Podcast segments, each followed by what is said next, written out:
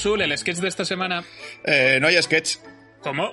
¿Por qué no hay sketch? Porque me niego a darle bombo a un producto de David Fincher.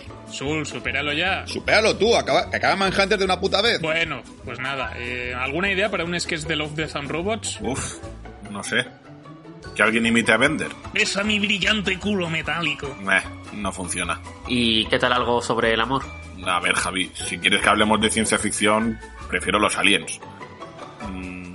Si no, nos ponemos a cantar. No, por Dios. Ya tuvimos suficiente la semana pasada. Pues nos queda muerte. Eso es fácil. ¡Ahí! ¿Qué haces? Golpearte hasta matarte. ¿Con un palo de billar? No tengo prisa.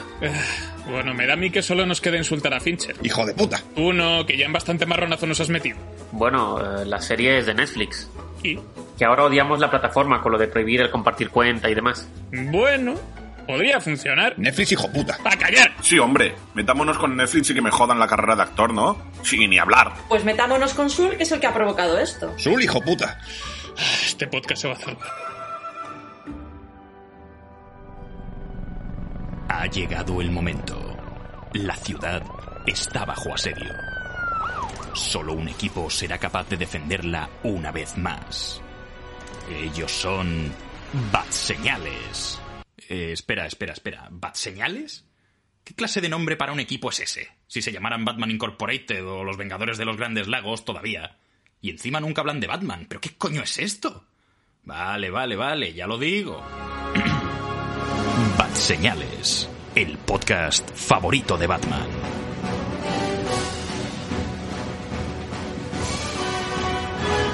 Hola y muy buenas a todos, bienvenidos a Bat Señales. Estáis escuchando el podcast favorito de Batman. Yo soy Manuel de Frutos y esta semana volvemos con una serie eh, a la que pues ya tuvo cabida en nuestra programación hace algún, pues hará ya más de tres años, que es eh, Love, Death and Robots, eh, Amor, Muerte, Robots y muchas cosas bonitas, que espero que es la que se llame la, la cuarta temporada en algún punto.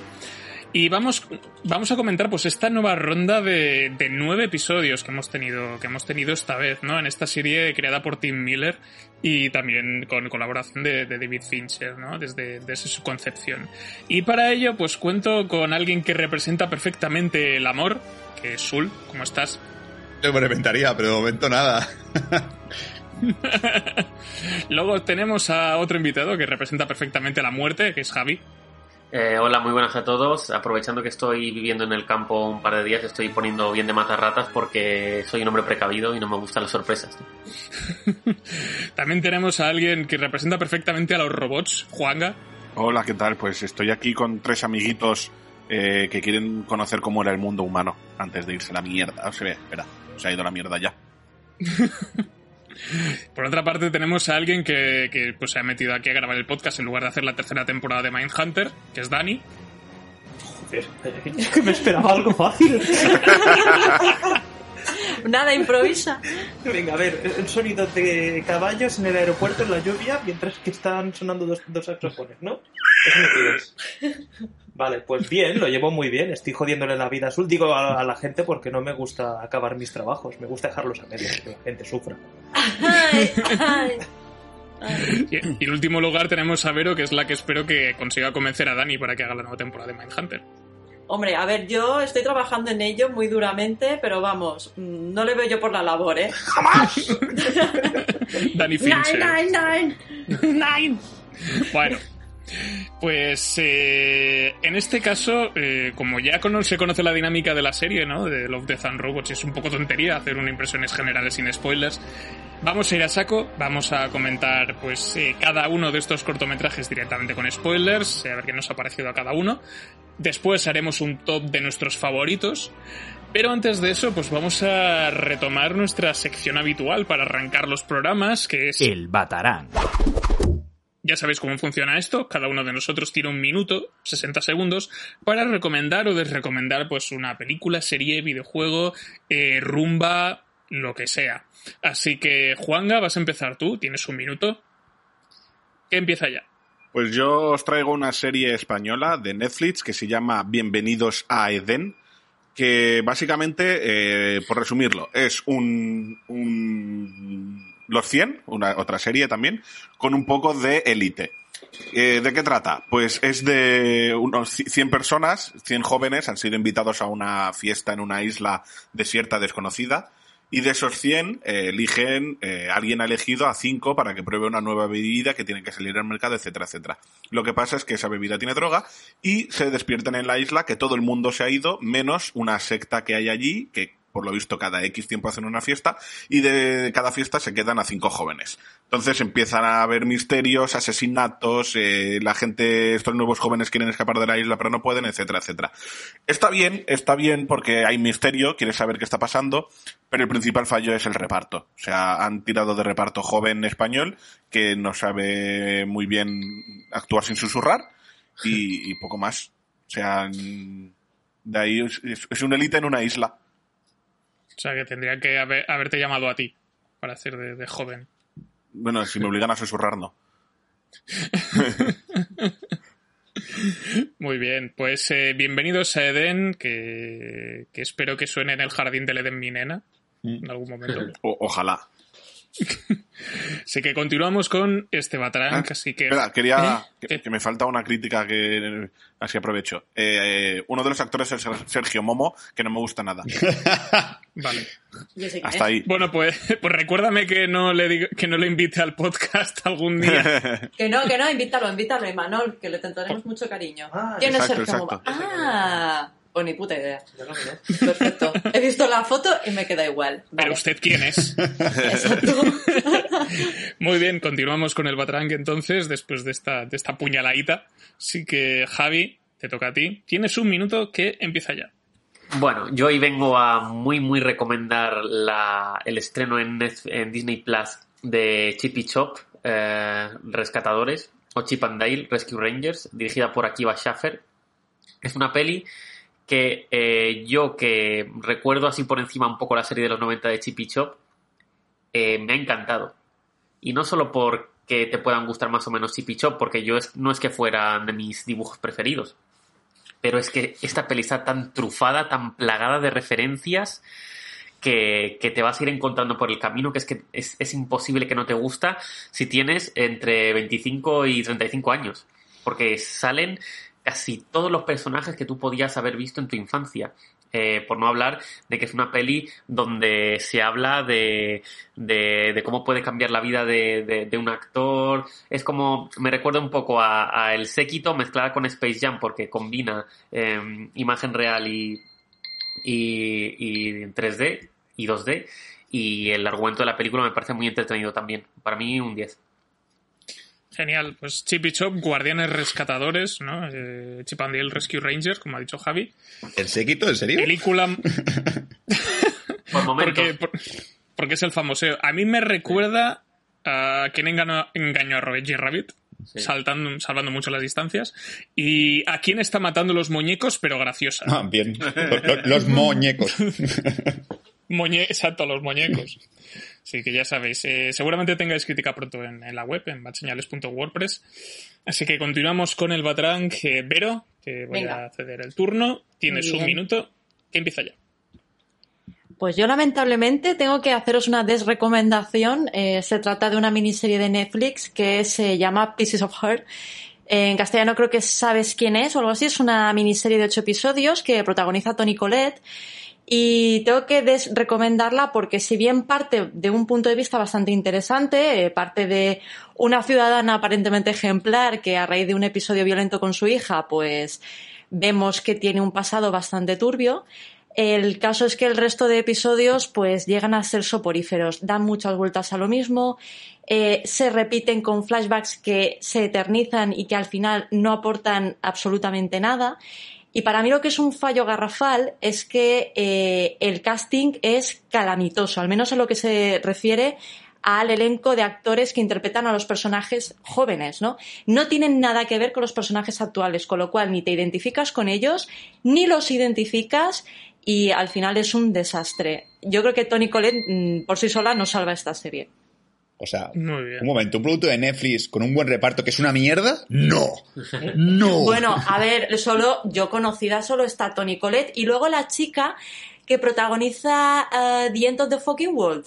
No sé cómo Sí, se ah, llama. sí. La que tiene cara culo. Bueno, pues esta no, solo tiene este registro, sigue teniendo caraculo en esta serie e interpreta a lo que es Tony Collette de joven. Pero de verdad, es que no tiene nada que ver un personaje con el otro.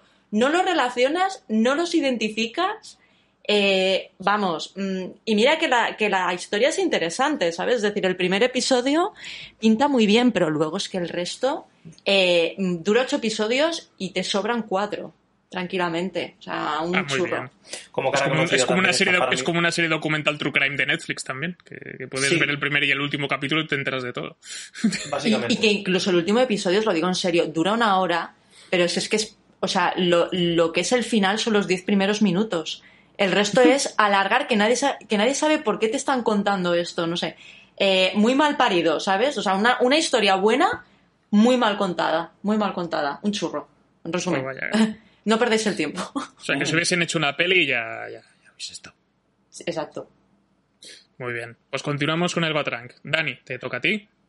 Tienes un minuto que empieza ya. Vale, pues yo hoy voy a hablaros de un cómic, algo que conocía desde hace mucho tiempo, un cómic de DC, Kingdom Come, en español La llegada del reino, en portugués María que me vengo. Y, Se vienen cositas. ¿Y de qué trata este magnífico cómic que me ha gustado y recomiendo también?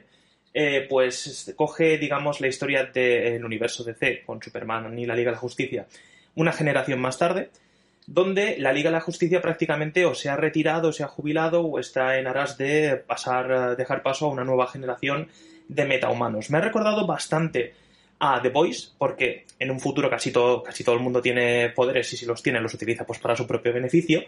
Y llega un punto que ya no se diferencia quién es el héroe y quién es el villano, porque es un todos contra todos, salvar a la población y a la humanidad es un segundo plano, incluso un tercero, y vemos un Superman mayor, viejo, cansado, hasta las pelotas de todo, que tiene que recuperar, digamos, eh, pues su podio, de alguna manera. Muy, muy recomendable. La historia me ha gustado bastante. Es bastante cortito el cómic. Eso sí, mm, no os esperéis tampoco la gran cosa, porque no es nada del otro mundo eh, a nivel argumental. Pero está muy bien, está muy chulo. Pues tiene gracia que digas esto porque es mi cómic favorito de DC. Así que... Si bien. alguien, en el, si alguien en el cajón de comentarios se mete con este cómic, mm, no respondo, ¿eh? Baneado, baneado. Alex Ross. A ver, me reconocerás, me reconocerás, Imanol, que el final es un poco... Sí, a ver, al final es un poco me, pero luego yo veo el dibujo de Alex Ross y se me pasa. Eso sí. No, a ver, el dibujo es, es espectacular. A mí me encanta. Aparte, ver a Bruce de, de, de, de mayor, bueno, de mayor, de Yayo, porque es Yayo prácticamente. Va, va a lo Forrest Gump, está Va, forrado con- de... sí, sí, va como una especie de, de tacataca chetadísimos. Muy Sí, guay. sí, sí. Algo que no me ha gustado mucho, y aquí eh, corregidme los que seáis forofos y fans de, de, de Superman, pero es que yo esto me ha parecido un cante. En teoría Superman envejece, pero envejece lentísimo. Y aquí te dicen que han pasado 10 años o así, que, que vale que Bruce esté Yayo, pero que Superman esté también Yayucho, pues no sé, eso no me gusta. Eso es de lo único que no que me puedo quejar de- del cómic. Bueno, pues Kingdom Come, pues uno de los obras estandarte de, de DC, que lo podéis encontrar en, en múltiples formatos.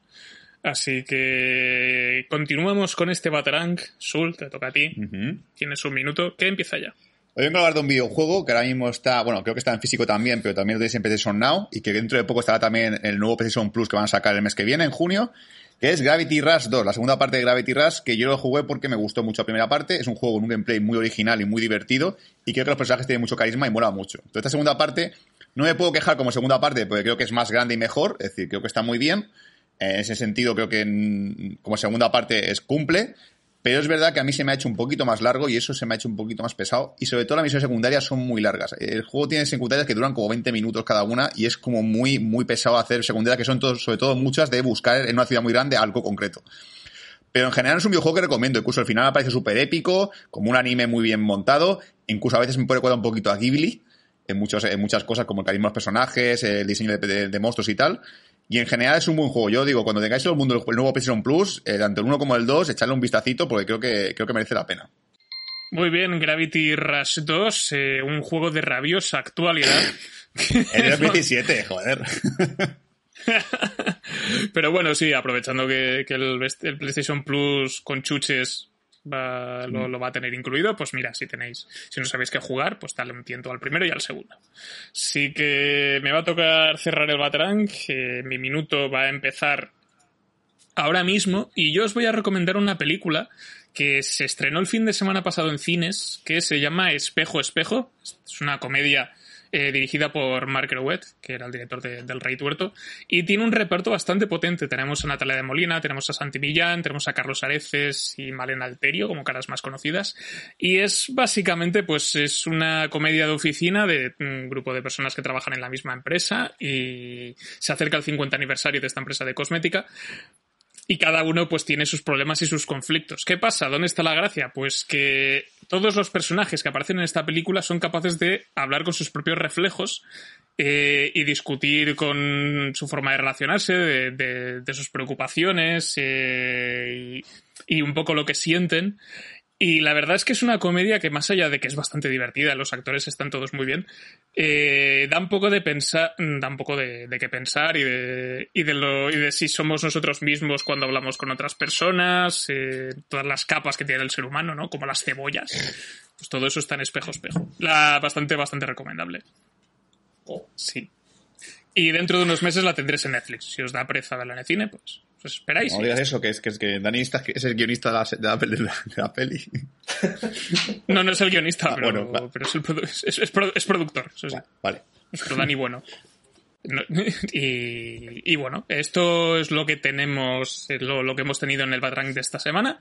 Si hay alguno de estos títulos pues que habéis podido ver o leer o lo que sea y os apetece comentaros, comentarnos vuestras impresiones, menos de Kingdom Come, si no queréis, por si acaso, eh, podéis aprovechar el cajón de comentarios de, de, este programa.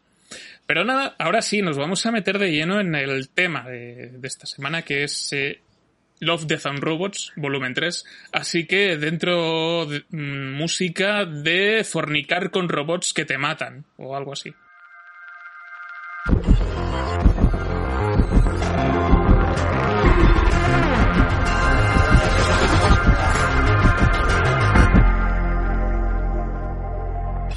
Empezamos este programa de Love, Death and Robots eh, Season 3 y Season 3, que como hemos dicho son nueve episodios, eh, cada uno pues de una temática más o menos diferente. Y es una temporada que yo creo que hemos recibido todos con los brazos abiertos después de lo decepcionante que fue la segunda, que además se uh -huh. había hecho de rogar y no quedamos demasiado contentos, según recuerdo yo como cuando hicimos el, programa. Y aquí pues tenemos, ya digo, tenemos una secuela de, de, uno de los cortometrajes que vimos en la primera temporada, que es eh, Tres Robots.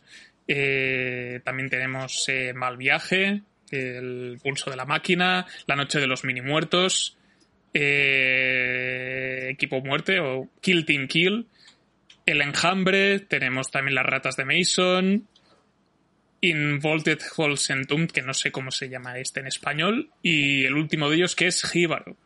Así que, como ya he comentado, vamos a ir full spoilers, así que, si os parece, vamos a centrarnos en el primer capítulo, en el primer cortometraje que hemos podido ver, que es el de T-Robots, eh, Estrategias de, Escape, dirigido por Patrick Osborne, eh, y con guionista, con guion supervisado de Tim Miller y, y con John Scalzi, ¿no?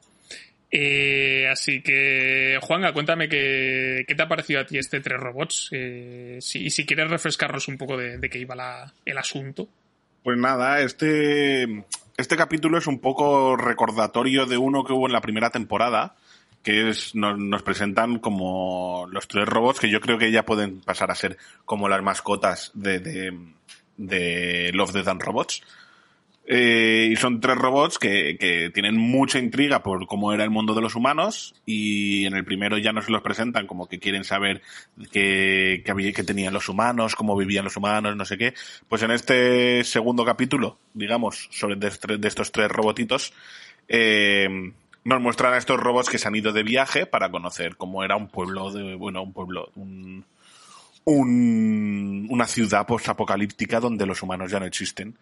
Y básicamente es eso, la vida de tres robotitos en un mundo sin humanos. Muy bien, lo, lo- exacto, lo, pues los roboces descubriendo pues eh, qué pasó con la cuando se cuando la, la humanidad se fue a pique, pues eh, según el- los diferentes clases sociales, pues qué hacían cada una, ¿no? Los, Sí. los más pobres pues se quedaban ahí en sus búnkeres, luego otros que se montaron ahí su planta petrolífera para intentar aguantar mediante la tecnología y los que se pudieron ir a otros planetas. ¿De qué te ha parecido este capítulo, Juanca? Pues, a ver, para empezar la tercera temporada, además con el mal sabor que nos dejó la segunda, un poco flojito. No está mal, porque es una crítica bastante buena a lo que nos espera a los humanos de aquí unos mil cuantos miles de años, o cienes, o cientos, perdón. Y que es como de, ¿por qué, por qué en vez de cuidar nuestro planeta nos estamos gastando dinero para irnos a otro? Pudiendo cuidar nuestro planeta con todo el dinero que estamos invirtiendo. Eh, pero bueno, eh, digamos que no ha sido para mí el peor de toda la temporada. Lo he disfrutado, digamos. Muy bien. Eh, a ver, tengo mano levantada Dani Overo, no sé. Sí, no, cuando es Vero yo tiré el Vero. Ah, vale, vale. Pues Dani, Eh, cuéntame. Sí, yo quería decir que quería destacar que como primer capítulo me parece bastante bien. De hecho, el primer capítulo de la primera temporada era de estos tres mismos robots, así que algo que me gusta es que relacionan eh, personajes de anteriores temporadas con nuevas.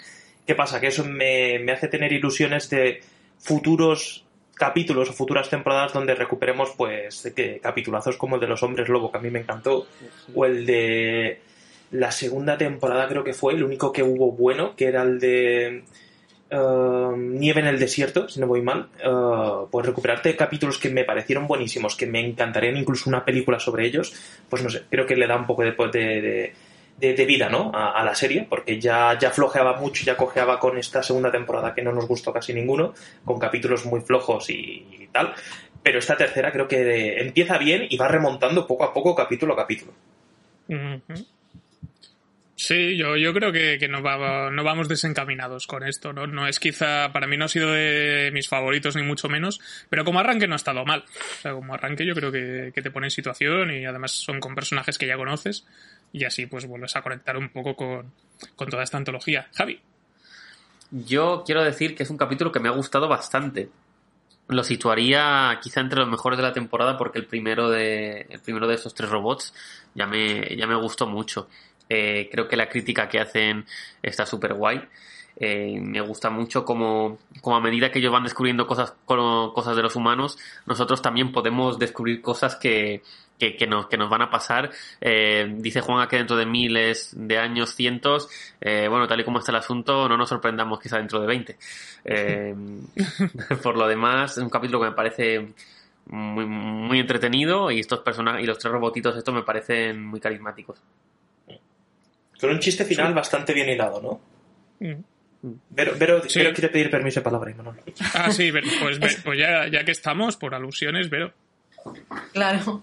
A ver, a mí también me ha parecido, no es de mis favoritos tampoco, pero me ha parecido muy, muy mono. Y creo que es una manera muy bonita de empezar la temporada, ¿no? Que es rescatando a personajes de, de, de la temporada anterior. Me gusta mucho eh, ese cinismo y ese sarcasmo eh, envuelto de un aire mm, aparentemente cookie, ¿no? Y, mono. O sea, con toda la eh, inocencia parece, que es la inocencia que tienen tres robots, que ni les va ni les viene, aparentemente, eh, hacen una crítica brutal, ¿no? De la humanidad y el nivel de estupidez al que se puede, al que se puede llegar. A mí me ha parecido muy entrañable y, creo que es la mejor manera de, asumir una crítica, ¿no? Por, pues como seres humanos que somos, que es eh, a través del humor. Eh, me ha recordado a veces eh, a la película No mires arriba, ¿vale? En el sentido de que, bueno, esa, esa manera de, de huir en vez de, de pelear por, por encontrar un planeta mejor, por cuidarnos, por tal, pues, pues como el egoísmo de, de la humanidad pues nos acaba, nos acaba retratando. Y como ha dicho Dani, el guiño final pues también a mí me ha parecido eh, muy gracioso, ¿no? Mm. Sí, sí, es verdad que hay, hay puntos con, con No mires arriba, ¿no? Sobre todo con, con el tramo final. Sí. Eh, Sul, Yo voy a ser corto, porque la verdad es que todo lo que habéis dicho lo comparto, así que creo que estamos de acuerdo que este episodio es muy bueno y creo que para empezar la temporada está muy bien porque es algo suavecito, es algo gracioso, divertido y tal, y encima con crítica social que siempre mola. Y aquí ya me sabe mal porque hay mucha gente que nos escucha que sea cinefila y no, y no sea eh, muy de videojuegos, pero yo quiero un videojuego este corto. o sea, yo hago un videojuego cooperativo de explorar la humanidad después de haber, haber seguido la mierda, cada robo con una habilidad diferente y empezar a explorar cosas, terrenos, yo que sé, vencer a gatos mutantes con cascos de astronauta, lo que sea. La verdad es que me aprecio un montón. Y si me ha quedado por insomnia los de Ratchet y Clank, que creo que es que les, les sentaría de puta madre como un guante ese tipo de, de videojuego y ese tipo de historia. Así que ojalá esto vaya más, aquí ya que este tiene segunda parte, se le vaya a la olla de David Fincher y diga, pues voy a hacer un videojuego, venga, va, Time no, ¿cómo era, tío? El, el, no, Tim Miller. Eh, ponte, ponte a ello. Y ojalá. Que haga, la, que haga la tercera temporada de Mindhunter, pero con estos robots. Uh, es capaz el cabrón. Con de hacerla bien. Exacto. Pues con esto yo creo que podemos pasar al segundo episodio, ¿no? Después de haber hablado de este Tres Robots 2. Eh, vamos con Bad Traveling o Mal, Mala Travesía, Mal Viaje, dirigido Mal por viaje. nuestro querido... Mal Viaje, gracias, pero Dirigido por nuestro querido amigo David Fincher, basado en una historia corta de Neil Asher y con guion adaptado de Andrew Kevin Walker y Tim Miller también. Eh, aquí eh, tenemos, yo creo que con este vamos a estar un rato. Así que, Sí. Javi, si, si me puedes, si puedes refrescar a nuestros oyentes de, de qué va este capítulo. Pues sí, eh, es un, la historia nos sitúa dentro de un barco, eh, una tripulación eh, de una nave que viaja por un océano alienígena. Eh, y bueno, un océano alienígena no, es un barco que viaja por un océano en el cual a mí este capítulo es que me recuerda mucho a las novelas de, Lovecraft, porque por lo visto eh, tienen que lidiar con un monstruo que hay dentro de su bodega, ¿no? Y se les presenta una diatriba en el que la tripulación tendrá que decidir qué es lo que hacen. Eh, me parece de lo mejor este episodio de esta temporada. Eh, esa estética súper gris, con tonos verdosos, muy, muy Lovecraft, con, con no solo con, con el miedo, con el terror de la criatura, sino con la tensión, con esa claustrofobia, con, con la locura que puede desencadenar en las mentes de las, de las personas. Y como no, también con, con un puntito de, de crítica hacia la humanidad. Me parece, me parece un capítulo muy, muy bueno. Sin duda de lo mejor. Genial. Eh, Sul, ¿tienes la mano levantada por este? Ah, no, no, perdón. Pero bueno, si, si quieres hablo yo. Ah, ya. Bueno, sí, sí, pues, bueno, te, te- pues te cedo la palabra no levantada porque nadie, pues te ha levanto. Pues bueno, para mí creo que ya me puedo adelantar diciendo que para mí es de los mejores o el mejor episodio de esta temporada, el que más me ha gustado. Eh, antes de que nada decir de mi pinche hijo puta, como siempre, porque hay que, hay que dejarlo bien claro. Pero me mola mucho porque aparte, aunque el diseño de personajes no me, no me llega a conquistar mucho, es un poco feo los, los personajes humanos, son un poco así asquerosillos. En general creo que la historia engancha un montón, son solo 17 minutos de, capítulo y ya tienes una historia formada con los personajes que es maravillosa. O sea, un capítulo lleno de tradiciones, de gente que se da puñadas por la espalda y sobre todo con cierto sentido, porque luego te cuenta la historia del tiburón este y aparece el cangrejo este gigante y, le- y llegas a, de alguna manera a ver el sentido al, al comportamiento del protagonista porque es un poco, mira, eh, ya que estoy en el convento me cago dentro. o sea, o, o de aquí o, o salgo, o, se mueve todo el mundo o salgo vivo yo, una de dos. mentira, al revés. O, se, o morimos todos o, salgo yo. Entonces, creo como el tío hace este, este, este medio plan, entre comillas, de, de ir poco a poco acabando con la tripulación, eh, me parece fantástico. Y el final, en plan, eh, a tomar por culo, se acabó todo. Me, me parece genial. Y aparte, tengo que decir que las eh, la- a nivel de textura y nivel de gráficos está muy bien logrado, logrado el crustáceo, ¿eh? Me sorprende mucho, pero las texturas de crustáceos así babosas, asquerosas, como un poco como gelatinosas, están muy bien logradas y están muy bien hechas y llega un punto en el que el, el valle inquietante está ya ahí rozando, rozando, rozando mi cerebro diciendo esto, esto parece muy real. Pero lo he dicho, para mí el mejor episodio. Pues sí, en, en- Juanga, no sé si a ti qué te ha parecido este, este capítulo. Pues creo que va a haber consenso. O sea, yo he flipado con este capítulo. Ya he dicho antes que con el mal sabor, de boca que dejó la segunda no me esperaba que ninguno fuese tan bueno como este. Eh, pero es que he, he flipado. O sea, eh, la trama me ha encantado. Los personajes me han encantado. El capitán del barco es la polla. Y, y no sé, yo, eh, claro, veía de las otras temporadas y de los capítulos, de, bueno, del primer capítulo, que tampoco te lo llegan a cerrar, yo iba pensando, bueno, sí, también es que a lo mejor en 20 minutos como mucho es difícil hacerte una cosa que, que esté bien cerrada. Llega David Fincher y te dice que no, que no, que se puede hacer. Y te lo demuestra en este corto. O sea, yo eh, no hay malo, no hay cosa mala que se pueda decir de este corto. Me ha encantado. Genial, pues por otra parte, bueno, me quedáis Vero y Dani. Vero, ¿a ti qué, qué tal este episodio? Ah, me ha parecido buenísimo. Sobre todo a mí lo que me ha gustado es esa parte moral, ¿no? Que, que encarna el, el protagonista. No, no, no me queda claro si va a ser el capitán. Sí que es verdad que tiene como unas dotes de mando eh, evidentes, ¿no? Pero me gusta sobre todo porque eh, al final lo que prevalece es el sentido más de la justicia más que de la bondad, es más justo que bueno. Porque uno de los comentarios que, que me planteaba yo, que le hice a Dani cuando estábamos viendo el episodio, sobre todo ya al final, decía, bueno, eh, ¿y por qué no hace esto, por qué no hacen esto desde el principio, no? La manera de, de, acabar con la amenaza que tienen, que es ese tanápodo que le llaman, ese crustáceo gigante, pues bueno, es haber empezado por ahí, ¿no?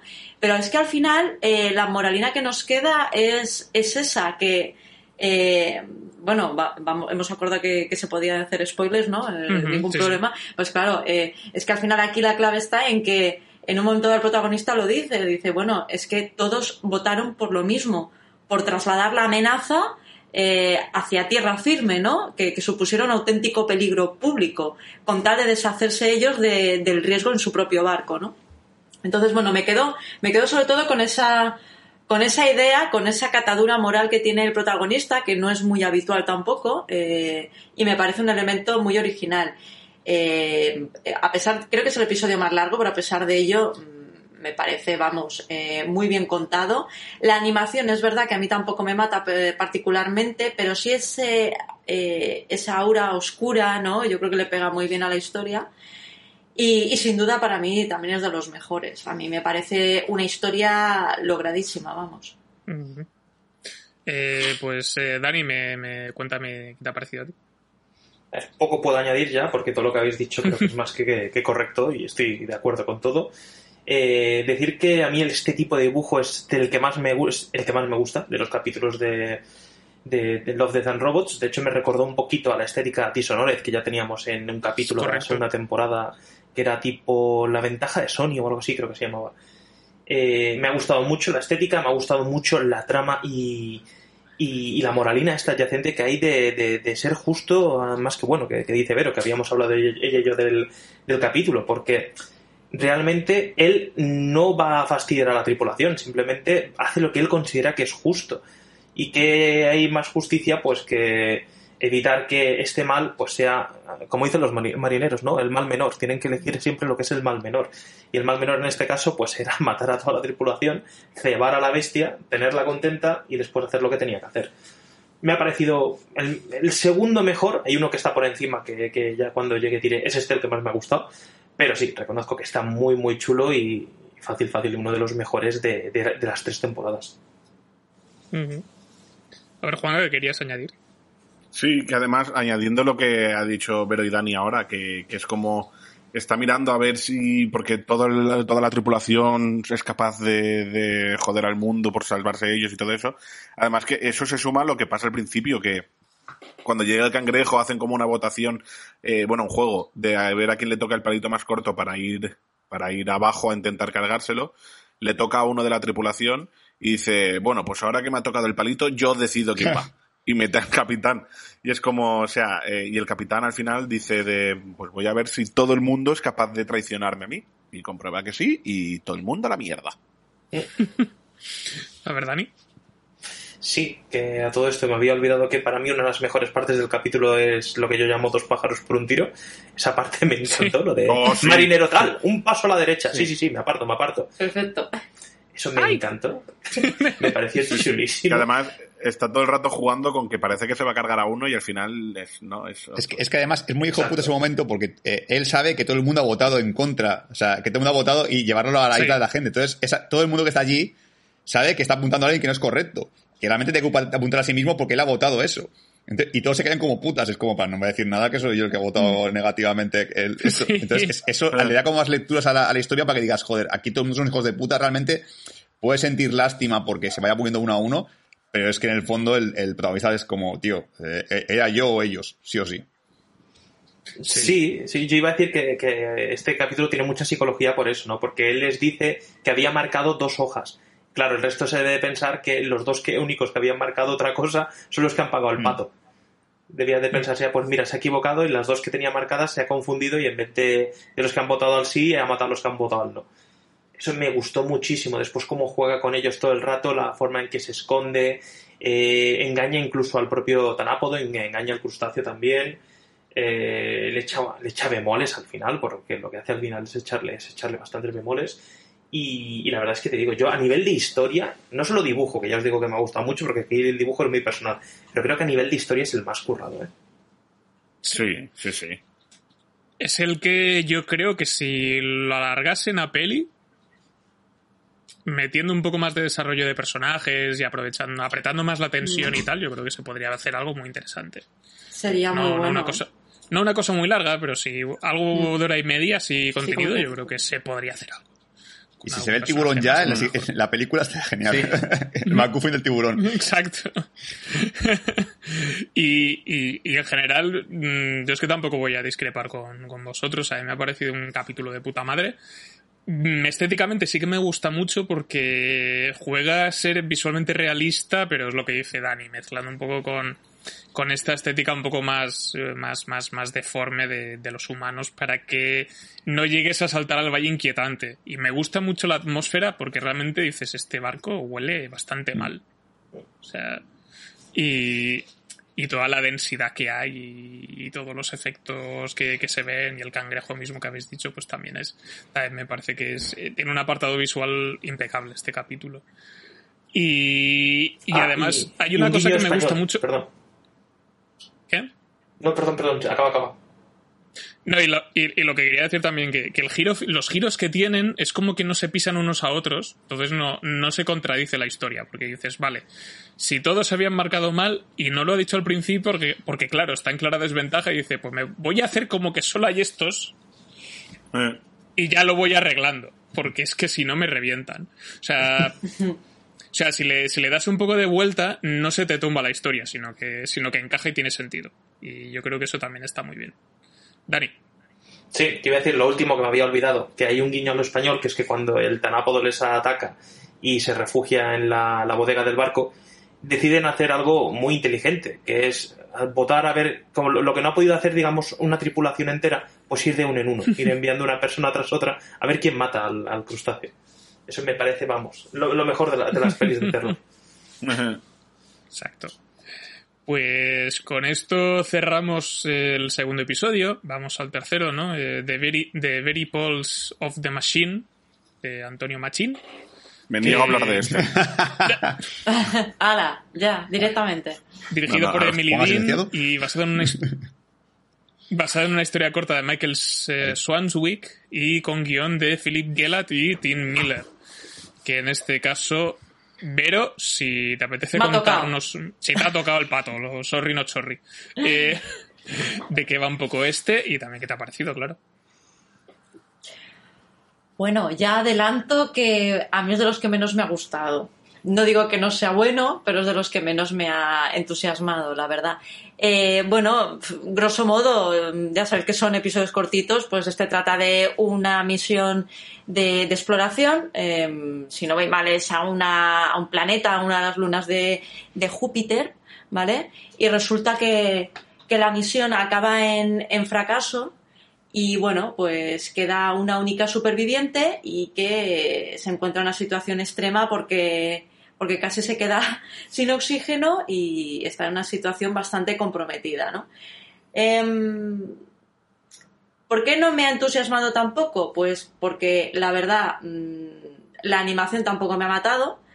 em, y sobre todo porque es una sensación, es de los pocos momentos que he tenido de esta temporada que he dicho, no sé qué coño he visto. O sea, la fumada es brutal. En serio, empiezas a ver unas cosas, unas florituras, un tal no sé qué, y, luego para el final intentar dejar un mensaje como de profundidad, ¿no? Como lo que somos. eh, no me ha terminado de, quedar muy claro qué es lo que se pretendía contando esta historia, sinceramente. A mí no me ha llegado la patata. Mm, lo digo así de, de buenas a primeras. Mm, me parece que es un capítulo pasable Y sin más, no, no le veo mayor importancia a este episodio. No somos Mm. Nair. Sí, este es el resumen, no somos Nair. Exacto. Pues, eh, pues como Juan decía que no quería, se negaba a hablar de este capítulo, pues te voy a saltar. Así que, Javi, Ah, Javi cuéntame. Pues a ver, es, yo estoy un poco de acuerdo en que es el capítulo que menos brilla de todos, ¿no? Es, es quizá el, el menos inspirado. Eh, a mí visualmente me ha gustado mucho porque es- esa estética con las auroras boreales, con los colores, con mezclando los, los naranjas y con los colores más fríos del tema del espacio, de, de la visión, la visión de, no me acuerdo cómo era cuando se ponía, cuando lo veía de otra manera el mundo, contrasta mucho y eso me gustaba. Y el argumento, bueno, no deja, no deja de ser el típico espacial de, de que te quedas sin oxígeno, tienes que llegar, eh, te inyectas eh, estimulantes para poder llegar, pero eso te puede provocar alucinaciones, entonces ya ves que lo que vas a ver un poco pues puede que sea real, puede que no. Me gusta mucho el tema del misticismo, de, de, lo, de lo que es la raza humana y de lo que no es, de la forma corpórea, la forma eh, no corpórea, digamos. Y, me ha gustado, pero desde luego es uno de los más flojos. Que no quiere decir que sea malo, simplemente que el resto son mejores. Efectivamente. Pues, a ver, Dani, cuéntame qué, qué te- qué tal este capítulo. Pues a mí no me ha gustado directamente. Yo, para mí esto es el típico capítulo porro, como ha dicho Vero. Eh, me ha recordado muchísimo al capítulo de la primera temporada de Noche de Criaturas Marinas, donde Sí, parece que te fumas un peta y lo ves todo de colores y dices wow. Y yo la verdad es que no digo wow, digo, ¿qué coño he visto ahora mismo? Porque no, no, no, no sé si es que escapa a mi comprensión, si es que soy demasiado corto para entenderlo, si es mucho más profundo de lo que parece, pero me parece una historia bastante absurda. De hecho, ya yendo un poco con spoilers, ver cómo la chica tiene un accidente de coche, muere su compañera, y la única manera que tiene de llegar al punto de extracción es cargando en una plancha de metal lisa, sin ruedas, que tenía ruedas por ahí, a la compañera porque no es capaz de cambiarse la maleta, ya me parece absurdo total. Total. El argumento flojo, la historia mala, el final en plan que el planeta es el que se está comunicando con ella porque todo está inte- interconectado dimensionalmente. Eh, Una fumada que lo flipas. Que el porro estaba bueno, pues que compartan, pero que no nos hagan ver estas cosas sin, sin avisar. Yo, yo pido, por favor, que para estos capítulos te pongan un anuncio al principio que ponga, coge una cerveza a la nevera y ventílatela rápido que vienen cosas buenas. O algo por el estilo. Porque es que yo creo que esto sobrio no, no, no es comprensible, no se puede disfrutar. Y el dibujo a nivel de queja, ya que estoy cogiendo carrerilla, diré que también es de los más flojos a nivel de, de- de dibujo para mí. A mí es el que menos me gusta. mm, Y Japón. pues a ver. a ver, Sul. Mira, yo solo, ve- yo solo voy a discrepar en vosotros, con vosotros con la opinión del tema del dibujo, porque a mí se me ha gustado estéticamente.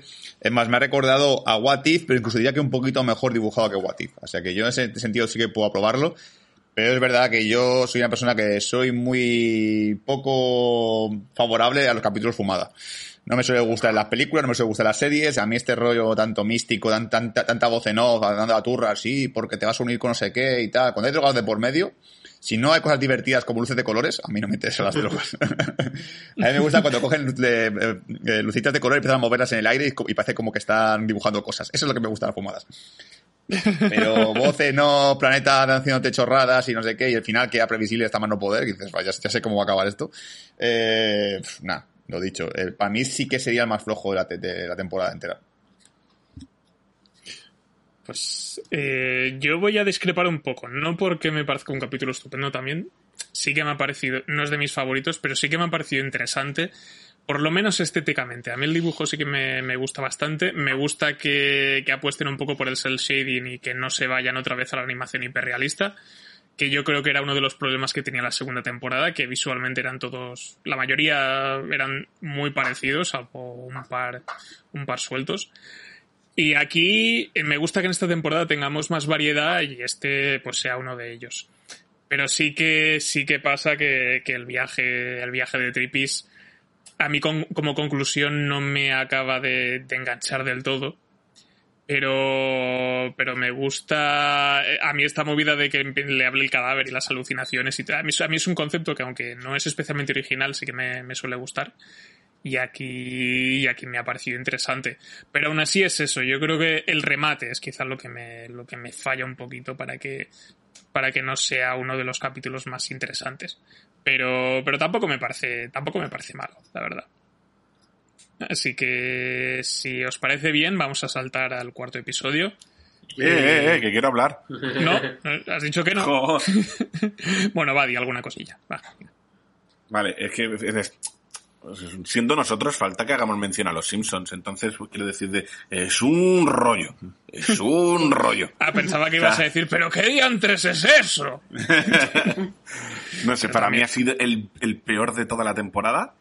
eh, y básicamente por eso, o sea, lo que he dicho antes, de me gusta que me den un, fi- un- un final, pero un final que se entienda. O sea, yo eh, no- en ningún momento sé si es cosa de la de, de la droga que se mete para evitar el dolor, si es que el planeta en verdad es verdad que es un robot que se alimenta de las almas que quedan ahí perdidas, eh, que, que la tía es un zombie porque le están metiendo el planeta su aura que ve solo cuando se mete eh, insulina, no, se mete morfina y es como, no, no he entendido una puta mierda.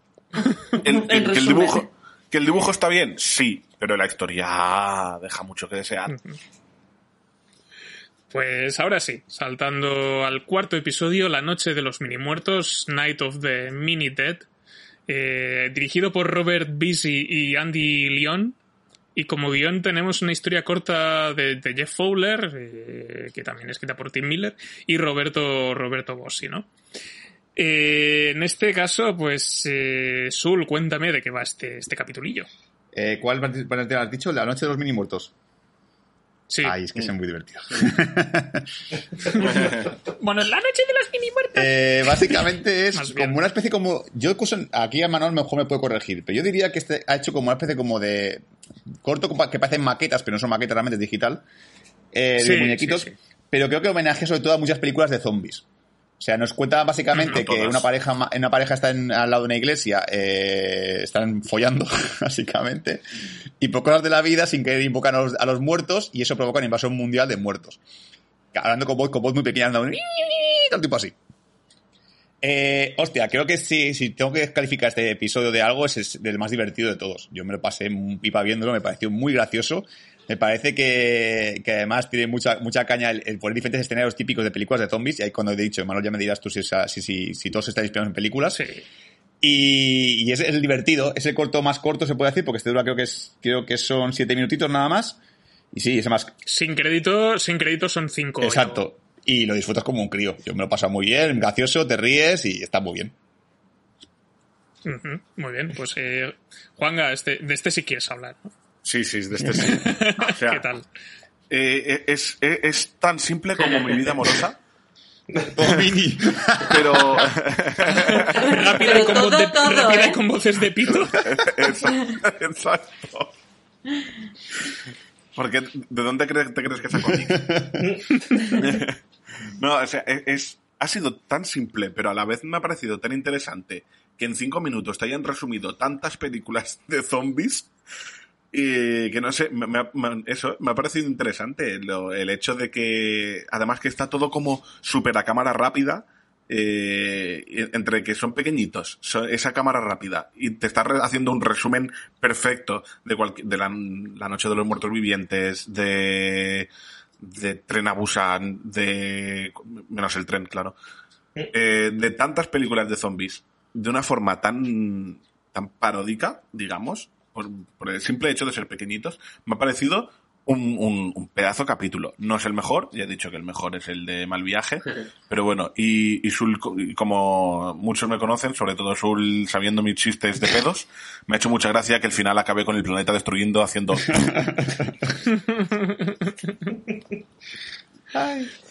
Muy bien. Javi, Pues a ver, me parece el más chorra de todos, pero un capitulazo. Eh, no sé, súper entretenido, eh, te lo presentan todo de una manera tan, tan simple pero tan efectiva que y sumado a lo poco que dura es eso, es yo creo que es, es imposible que este capítulo como mínimo te entretenga y a mí eh, no diré que es de los mejores, pero es un capítulo muy bueno y, y, de lo chorra que es, es, es- me ha encantado. genial. Pues a ver si, si Vero está de acuerdo con esto. Hombre, pues sí, la verdad es que no, no puedo discrepar. A mí me parece que es, tiene, tiene mucho mérito sobre todo eh, que sea el más cómico de toda la temporada partiendo de elementos tan tontos, ¿no? Como es pues una animación y, y bueno, y, y ese sonido mini, mini, mini. Yo tengo que confesar que me hizo muchísima gracia, que ahí Dani, bueno, Dani también, Dani se partía, eh, cuando son diferentes escenarios del mundo, cuando la invasión ya es eh, global, y vemos la plaza de San Pedro Sí. del Vaticano con el papamóvil disparando desde el papamóvil. Brutal. Yo es que me partía. Ahí es que ya me partía la caja, que te imaginas ahí el papamóvil dando, dándolo todo, ¿no? Contra, contra los zombies. Y bueno, y así todo, unas risas tremendas. Y luego también esa parte de crítica tan, tan americano todo, eh, cuando llega la crisis a la Casa Blanca y se pone el presidente al teléfono. ¿Cómo? ¿Esto aquí no pasa? Por favor. O sea, eh, desternillante, la verdad es que desternillante. Para mí es de los mejores por eso, no, no, no, no porque esté curradísimo, sino porque, bueno, eh, creo que tiene mucha importancia el- a, a base de, de pequeños detallitos, ¿no? De, de recursos muy sencillitos, lo que nos ha hecho reír este, este episodio, desde luego. Mm. ¿Dani? Pues yo qué voy a decir, me ha parecido una puta maravilla. Es decir, me ha encantado, es completamente mi tipo de humor, mi tipo de, de- de película de zombies que quiero, quiero que hagan una ¿no? peli así, por favor, lo vería. Ya solo el principio, yo dije, no, no, no, no nos van a apoyar, a- no nos van a poner a gentecita follando, ¿no? Y efectivamente los ves ahí, que es que si te acercas un poco se ve claramente el dibujo. Lo he hecho, Sí, por sí. cierto.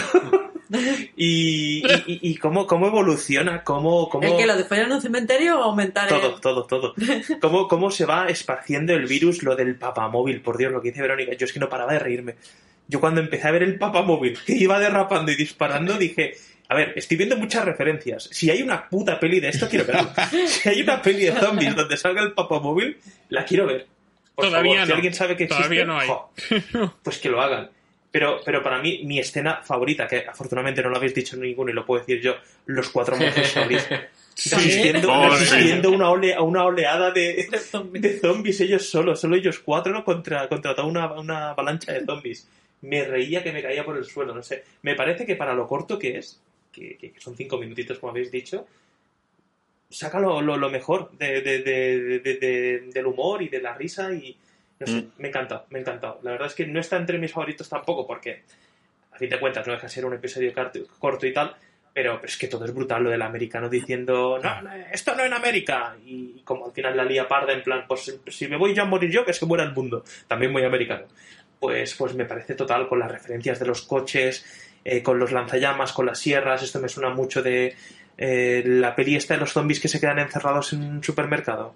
El amanecer Creo de que los lo ha dicho muertos. Juan, ahí, eso, sí, el sí. amanecer de los muertos, sí. Sí, lo de los buses, eh, lo de los camiones y los buses es del rollo también, y la familia que está en un suburbio también, tiene un poco ese Mm. rollo, sí, sí.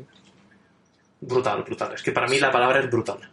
Sí, yo eh, a esto, en este punto de la serie es mi capítulo, quizá era mi capítulo favorito porque me parece graciosísimo. O sea, yo creo que tiene muy a favor que sabe cuándo parar.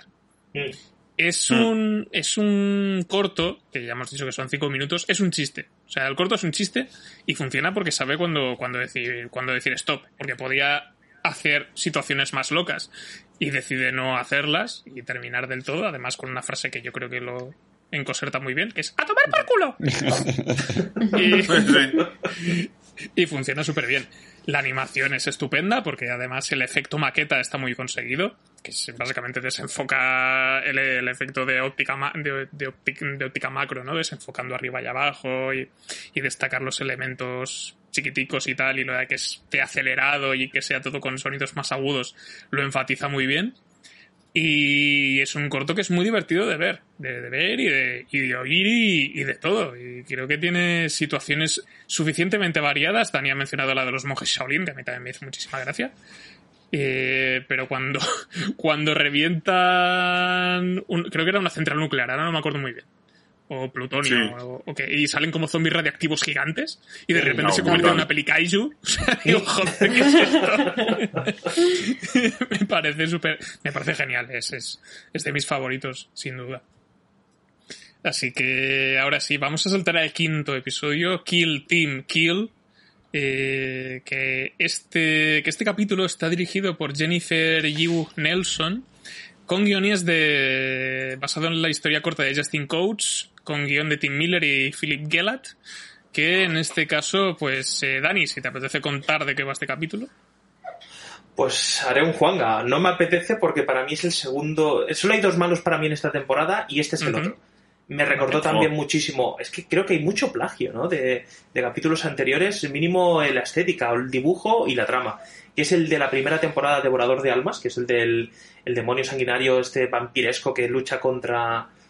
contra, contra unos mercenarios que, que iban a una, a una excavación. Pues este es rollo, algo por el estilo. Es un equipo de soldados eh, que tienen que vérselas contra un oso cibernético robótico a lo Terminator que lo ha creado la CIA para, para vencer a las fuerzas espe- especiales eh, estadounidenses. Es, digamos, su arma secreta, pero se les va un poco de las manos y acaban matándolos a todos. Y van muriendo los, de, los del escuadrón también, uno a uno, rollo, rollo Predator, ¿no? Eh, tiene Sí. ese, ese- ese toque también de Predator, donde los soldados van muriendo uno a uno, el jefe dice, no, no tenéis permiso para morir, etc, etc. Eh, ni fu ni fa, el dibujo tampoco me mata, no está mal, es decir, me, me- me gustó menos todavía el del propio pulso de la máquina, pero no me mata el dibujo y la historia me parece bastante chorra también, así que lo dejo ahí entre los dos únicos malos capítulos de, de- de la temporada. Así. Yo no le vi ni sentido del humor, porque está puntuado como uno de los capítulos más humorísticos de la temporada, y yo es que incluso los chistes no me gustaron. Pero, ¿tú, ¿tú qué opinas de este capítulo? Bueno, a ver, eh, claro, es que si los comparas con el resto, ah, para mí es de los más flojitos, mm, en el sentido de que el tipo de humor y tal, pues mm, tiene cierto aire de déjà vu, ¿no? El típico de, de machotes, ¿no? Humor de este cafre, eh, bueno, mm, pues vale. El problema, para mí el principal problema, en esencia, es que no es original. Entonces esto ya, ya lo hemos visto. No es original el humor, hombre, obviamente, tema de bichos y tal, pues bueno, pues está, está guay, ¿no? La, la misión. A ver, en sí mismo el episodio no está mal. Lo que ocurre es, insisto, que si lo comparas con el resto de episodios, salvo alguno que, que también estoy de acuerdo con Dani, que no me ha matado, pues es que al final también se queda entre los flojitos, ¿vale? En, en mi opinión. Pero insisto, a mí no me ha parecido malo, malo ningún episodio de esta temporada, ¿eh? Todo hay que decirlo. Eh, Javi, eh, que tienes la mano levantada. Sí, a ver, a mí me parece el capítulo más, más machirulo de, de, de toda la temporada. Es un capítulo muy testosterónico. Me ha gustado bastante. No sé, a mí ese, ese tipo de, de, de, de historias de vez en cuando pues me entran bien. Y el tema de la acción me ha gustado mucho, el bicho, eh, pues eso, eh, los diálogos cafres, eh, la simpleza, la, la, la, la tensión, la, testosterona por minuto, eh, me ha entrado. Entonces, como el capítulo simplemente va de eso, pues o, o si te entra eso bien y si no, pues va a ser un capítulo flojo. Eh, el dibujo me ha gustado, el, un, un 2 de bien hecho siempre mola. Y, y, en resumidas cuentas eso, un capítulo muy, muy cafre, muy, muy testosterónico, muy machirulo, que me ha gustado. Eh, a ver, Dani, que querías rematar un poco. Sí, que se me ha olvidado un comentario. Si te gustó El Hombre del Norte, este es tu capítulo. Claro, es que es el mismo rollo, ¿no? Igual, la misma mierda, sí. Le faltaban los pedos. Le Bueno, faltaba este le faltan- gritarse. El oso Le y faltan- el, y el a este le faltan porros, a este le faltan porros, eh. Pero los gritos del fondo, el oso gritando y el otro gritando ¡Ah! ¡Ah! ¡Ah! Eso le faltaba. Ay. Sul, ¿qué te ha parecido a ti? Que parece estar escrito por Shane Black, tío. parece escrito por Shane Black, tío. Eh, a ver, eh, a ver, es, es también otro, otro capítulo de coña, de cachondeo y tal. A lo mejor le faltan más chistes para mi gusto, le falta un poquito más de humor. Me gusta mucho que ya meto tiempo a los otejón, me hace mucha gracia eso. Pero por lo demás, ya está. Es decir, tiene un par de chistes graciosillos, es, es entretenido dentro, dentro, de lo que dura, pero bueno, que por mí puede haber sido mucho mejor y puede haber sido incluso más bestia, más cafre, ya que estamos jugando a, ser salvajes a ser machirulos y tal. Yo he tirado por ser un poquito más salvaje para que la parodia sea mucho más, más bestia y más, más evidente. Pero bueno, ya está. Nada más que decir. Pues sí. Eh, a ver, Juanga, ¿me quedas tú? Pues a mí me ha gustado, me ha resultado, no sé, entretenido. Eh, creo que el, la magia de este capítulo es eh, eso, el ver, ver un montón de, de, de, tíos que van de macho siendo destruidos poco a poco, uno a uno, por un oso robótico. Y además yo, el, el toque gore que ha tenido aquí es algo que, que echaba de menos de capítulos de la primera temporada. Y eso de ver cómo, cómo el oso destroza Cabezas y, y parte por la mitad y todo eso, me ha molado bastante. Eh, es verdad que no es de mis favoritos, pero que este tenga un seis con- y medio en, en IMDB y el del planeta de mierda tenga un 6,9, eh, me parece un poco bestia, es ¿eh? No Bueno, es ten, justo, ten en, cuen- no, ten en no, no. cuenta que este capítulo tiene 500 votos menos que el otro. Ah, mm. Ah, bueno, Hmm. vale. Vale, vale, Misterio, vale. misterioso. Sí, yo tengo Pero, que no decir... a mí es- Sí, perdón, Juana. Di, di. No, eso que, que, que me ha resultado graciosillo. Es verdad que no, los chistes no funcionan. Pero no sé, los- a mí los personajes me han ganado bastante. El, el- el que va de Rambo, eh, que al final creo que sobreviven dos. Uno de ellos que va medio de Rambo. No. No, sobrevive uno, No creo. solo. Uno, uno, Sí, solo creo que sobrevive solo, uno. sí, sobrevive el jefe solo. Pues el que muere el último en morir, a mí me conquistó, me, me pareció graciosete. No, miento, Juanga, mueren todos, tío. Yo diría que sí. Pues el- Claro, al final mueren todos. Ah, hay una autodestrucción al final y mueren Ah, todos los bueno. que ¿Te quedaban. acuerdas? sí, no? Los sí, sí, es quedan. verdad. Es verdad, pues bueno, el, el que quedan dos antes de, de la autodestrucción, pues el, el que no es el jefe a mí me El parece. de tira mi mujer, sí, sí, El lleva la- Sí. Mira mi mujer, que me voy a tu hermana. eso, eso es muy bueno, eso reconozco que está muy bien. Sí. A mí, a mí lo, lo que no me acaba de funcionar de este capítulo es que casi todos los gags se fundamentan en decir palabrotas. Sí. Y Claro. hay que saber decir palabrotas de forma elegante. No, no sirve cualquier cosa. Entonces, se me hacía un poco pesado en ese sentido. La animación sí que me, sí que me gusta, sí que me parece que funciona muy bien. Es muy fluida a nivel, y también a nivel de, ser bastante gráfica y bastante explícita. También funciona bastante. Me gusta el diseño del oso gigante, el tejón, o el oso, o lo que sea. Funciona bien. Y también en el diseño de los protagonistas, porque estéticamente sí que se diferencian bastante. No hay tiempo para desarrollar a ninguno de ellos. Pero, pero por esa parte sí que tienen cierta gracia estética. Pero, pero sí, no deja de ser pues un enfrentamiento contra un bicho gigante mutante y, y poco más. No, no, tampoco es. No, no, no, no va a ser de, de esos capítulos que recuerdas de, de Love, Death and Robots, seguramente. Es que el dibujo es muy. La, serie- la, la película esta de dibujos que sacó Netflix de presidente de Estados Sí, la Unidos. historia de América, algo así. Claro que. La historia de América. Sí, es un poco de ese palo, sí. Pues saltando al sexto capítulo, que se llama El Enjambre. Que este... El en- Ya. Bueno, según Juanga, el, el Enjambre. El enjambre. dirigido por Tim Miller, este sí, eh, con, con pasado también en un relato corto de Bruce Sterling y también guion de Philip Gellat, eh, de un nombre que ya hemos mencionado antes. Así que, Juanga, ya que te ha dado una arcada, vas a contarnos de qué va este capítulo. Pues es que eh, tampoco me ha gustado nada. Oh, tío. O sea, es, va, va de un doctor que, que quiere ir a un enjambre alienígena porque dice que obteniendo como aparte de ADN de, de los bichos que hay en ese enjambre, podrían hacer que, que los humanos fuesen así como tuviesen un grupo de trabajadores que trabajasen a órdenes de, no sé quién, eh, otro grupo de guerreros que solo obedecieran a, tan, a este, etcétera, etcétera. Y pues ahí dentro del enjambre conoce a otra doctora que vete tú a saber por qué está ahí. Y empieza a ver que, que, pues que el enjambre tiene su funcionamiento, empiezan a investigar así a ver si puede funcionar con los humanos y pues todo acaba bastante mal. Y hasta ahí, no, bueno, no, no, hay, no hay spoilers, así que eh, mueren. Bien. y ya está.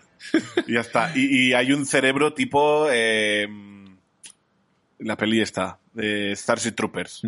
Sí, Bien. sí, sí. Bien. Veo que te A ver, acuerdas de su- todo, Juanga. De lo importante. A ver, Sol, cuéntame. Sí.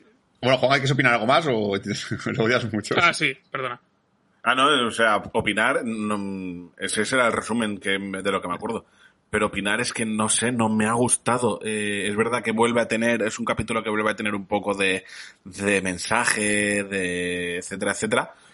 Pero no sé, es que ni el dibujo, ni los bichos, ni, ni la trama me han llegado a cautivar. Para mí el segundo peor capítulo. Bueno, a mí creo que la premisa, a mí me gusta mucho la premisa del enjambre como el concepto alienígena de eh, seres que viven en un mismo especie como de, de- mundo creado por ellos y que aún tiene una función. A mí me ha gustado mucho porque la verdad es que a nivel alienígena nunca había visto esto. O sea, sabemos que los enjambres existen, en- el mundo real, en nuestro planeta, con el tema de, los, las abejas y tal, pero nunca había planteado a nivel alienígena. Sí, sí, sí había planteado la mente colmena, lo de que hay una reina, eso siempre lo hemos visto en 50.000 putas pelis, pero eso de que uno tenga una función dependiendo de la raza y tal, me pareció un, cosa, un concepto muy interesante porque me pareció nuevo y diferente. Eh, es verdad que a mí el problema que tengo es que creo que la idea es muy guay, me parece muy chula, porque además es como que el humano quiere, quiere eh, llevarse una, una formar su propia reina en la, en la Tierra para poder utilizar a los alienígenas como esclavos, lo cual me parece muy chula la idea. Y que como, que luego esa reina, esa reina eh, ve a los humanos como un potencial de inteligencia, pero para absorberlo dentro del mismo enjambre. Como que la inteligencia de los humanos se puede absorber y, utilizarla a su favor para poder también eh, au- aumentar más el enjambre. Es lo que más o menos llego a entender sobre, sobre esto. Más que el discurso final, que es lo que más dura del capítulo casi, que es cuando, cuando la negra finalmente acaba poseída por, por, por la reina, se me hace muy pesada esa parte, eh, mucho bla bla bla bla bla bla bla bla todo el rato, y realmente el concepto creo que es mucho más simple de lo que intentan, lo intentan hacer como más complejo cuando realmente es mucho más simplón. Y ahí me acaba cansando un poquito, sobre todo porque al final, el final no llego a entender como que el reta al, al, al chico a decirle, bueno, a ver si tú eres capaz de derrotarme o no, o, y, y dice, no, me quedo contigo, o sea, no sé, no, llego a entender lo que es el momento final del reto, no llego a entender qué, significaba. Pero creo que la idea, la premisa me gusta mucho. Por una película así, ciencia ficción tocha, molaría bastante, pero ya está. Eh, a ver, eh, mano, creo que es, no sé si es. Dani. Sí, pues te iba a decir, a mí, para mí es uno de mis capítulos favoritos de la temporada. No solo por el dibujo, que también me gusta, todo lo que sea realista me gusta mucho y gana puntos conmigo, sino la, el tema de la trama, tío, me parece espectacular, porque a mí la idea de esta ciudad o este lugar flotante en la galaxia que es una antigua entidad alienígena donde es una colonia y tal, me ha recordado mucho a la peli de Valerian y la ciudad de las mil, la- no sé qué, las 100 ciudades, los mil mundos, lo como se llame, porque te va La explicando de también los que mil no es- planetas, sí. Eso, la ciudad de los mil planetas. Porque no es que te digan que es una raza alienígena que se está desarrollando y tal, no, no. Es una especie de meteorito que va creciendo y que razas alienígenas que son externas a la propia colonia van llegando y se van adaptando a esa, Mm. a esa colonia, encontrando cada uno su función, encontrando cada uno eh, cómo puede ayudar en el desarrollo de la colonia, tienen que ser aceptados por el resto de, la colonia y por la reina, que tiene que, mm, tiene que llevar unos, guardianes, unos guardias, una, ADN una muestra de ADN tuyo para que no te ataquen las defensas de, de- de la colonia. Eh, la idea es eso, investigarlos porque quieren emular, copiar ese tipo de, de, de- de- estructura, porque lo ven súper bien, súper bien coordinado, súper bien elaborado, súper bien desarrollado, eh, con, con una mente pensante que dirige de, de una forma perfecta, casi alemana, todo, todo, lo, todo lo demás. No sé, me ha parecido chulísimo. Me ha gustado mucho y que al final les pillen, porque iban, se ve que por lo visto el prota tenía una especie de feromona en la pierna o algo por el estilo que podía ir controlando pues algunos de los de los aliens que hay por la zona para hacerlos, digamos, de su, de su lado, ¿no? Entonces eso también me gustó mucho, que al final les pillen, les capturen y pierdan, me pareció un giro delicioso, porque es que no siempre tienen que ganar lo- los humanos. De hecho, el, la parte final, que yo sí que intenté enterarme mucho porque sí que reconozco que es más compleja de lo que parece en realidad. No, no es simple, es tirando compleja. Porque Pota acaba vomitando el prota, hay un bicho que sale y se come el vómito, y la mente le dice, ¿ves este que se está comiendo tu, tu vómito? Pues es una, es una raza de hace miles de años que ya intentó dominarnos como vosotros. Y lo que os va a pasar a vosotros va a ser lo mismo que este. Nosotros somos eternos. Vosotros sois una mota en el tiempo, comparado con lo que es esta colmena. Y eso me puto flipó. Porque qué coño, mira si van sobrados, que es que no tienen ni que luchar contra vosotros. Saben que el propio tiempo os va a poner en su lugar y que ellos van a seguir funcionando perfectamente como han funcionado hasta ahora. Me pareció tan complejo y tan simple a la vez, pero con una densidad así argumental que no veía, en- no he visto ningún otro capítulo. Creo que a nivel de trama es el más complejo. Y si le echas un vistazo o dos, pues lo entiendes mejor. No sé, para mí muy chulo. Yo solo puedo decir cosas buenas de este capítulo porque el dibujo creo que está muy bien, la trama creo que es interesante y el tema de que al final pues seamos nosotros los pringados, pues creo que lo cierra, lo cierra de una forma espectacular. No, tampoco, es, tampoco es nada nuevo, pero, pero sí, está bien. Sí, a ver, nove- no- novedoso no Sí. es, pero, pero no sé qué, está bien hecho, está bien narrado y para tener también 17 minutitos de, de, de capítulo, pues creo que te cuenta una historia bastante densa, bastante, bastante compleja para ser solo 17 minutos de, de capítulo. Una peli de esto creo que hubiese estado también muy bien. Pero bueno, eso ya son gustos personales también. Javi. Sí, eh, yo quiero decir que me gustó bastante este, este episodio, todo, todo cómo, cómo tratan la, la comparación entre el reino animal, los seres humanos, cómo eh, todos los animales que entran en ese lugar se, adaptan a, a esas condiciones y, esa, y esa, a esa tribu, a esas y cómo eh, el humano que intenta que replicarlas eh, le enseguida le frenan los pies y como le dicen que no, no, todo el mundo viene que adaptarse, tú si vienes aquí te tienes que adaptar, si, si intentas que nos adaptemos a ti, eh, va a salir mal. Y luego la diatriba que le pone de decir, eh, bueno, mm, que para, y, y para demostrarte esta superioridad no solo no vamos a dejar que te aproveches de nosotros, sino que vamos a ser nosotros los que te vamos, nos vamos a aprovechar de tu raza. O lo tomas o lo dejas. Entonces es un Tundar for What en toda su cara. tío. Eh, Vero, creo que no me has comentado qué, qué te ha parecido a ti.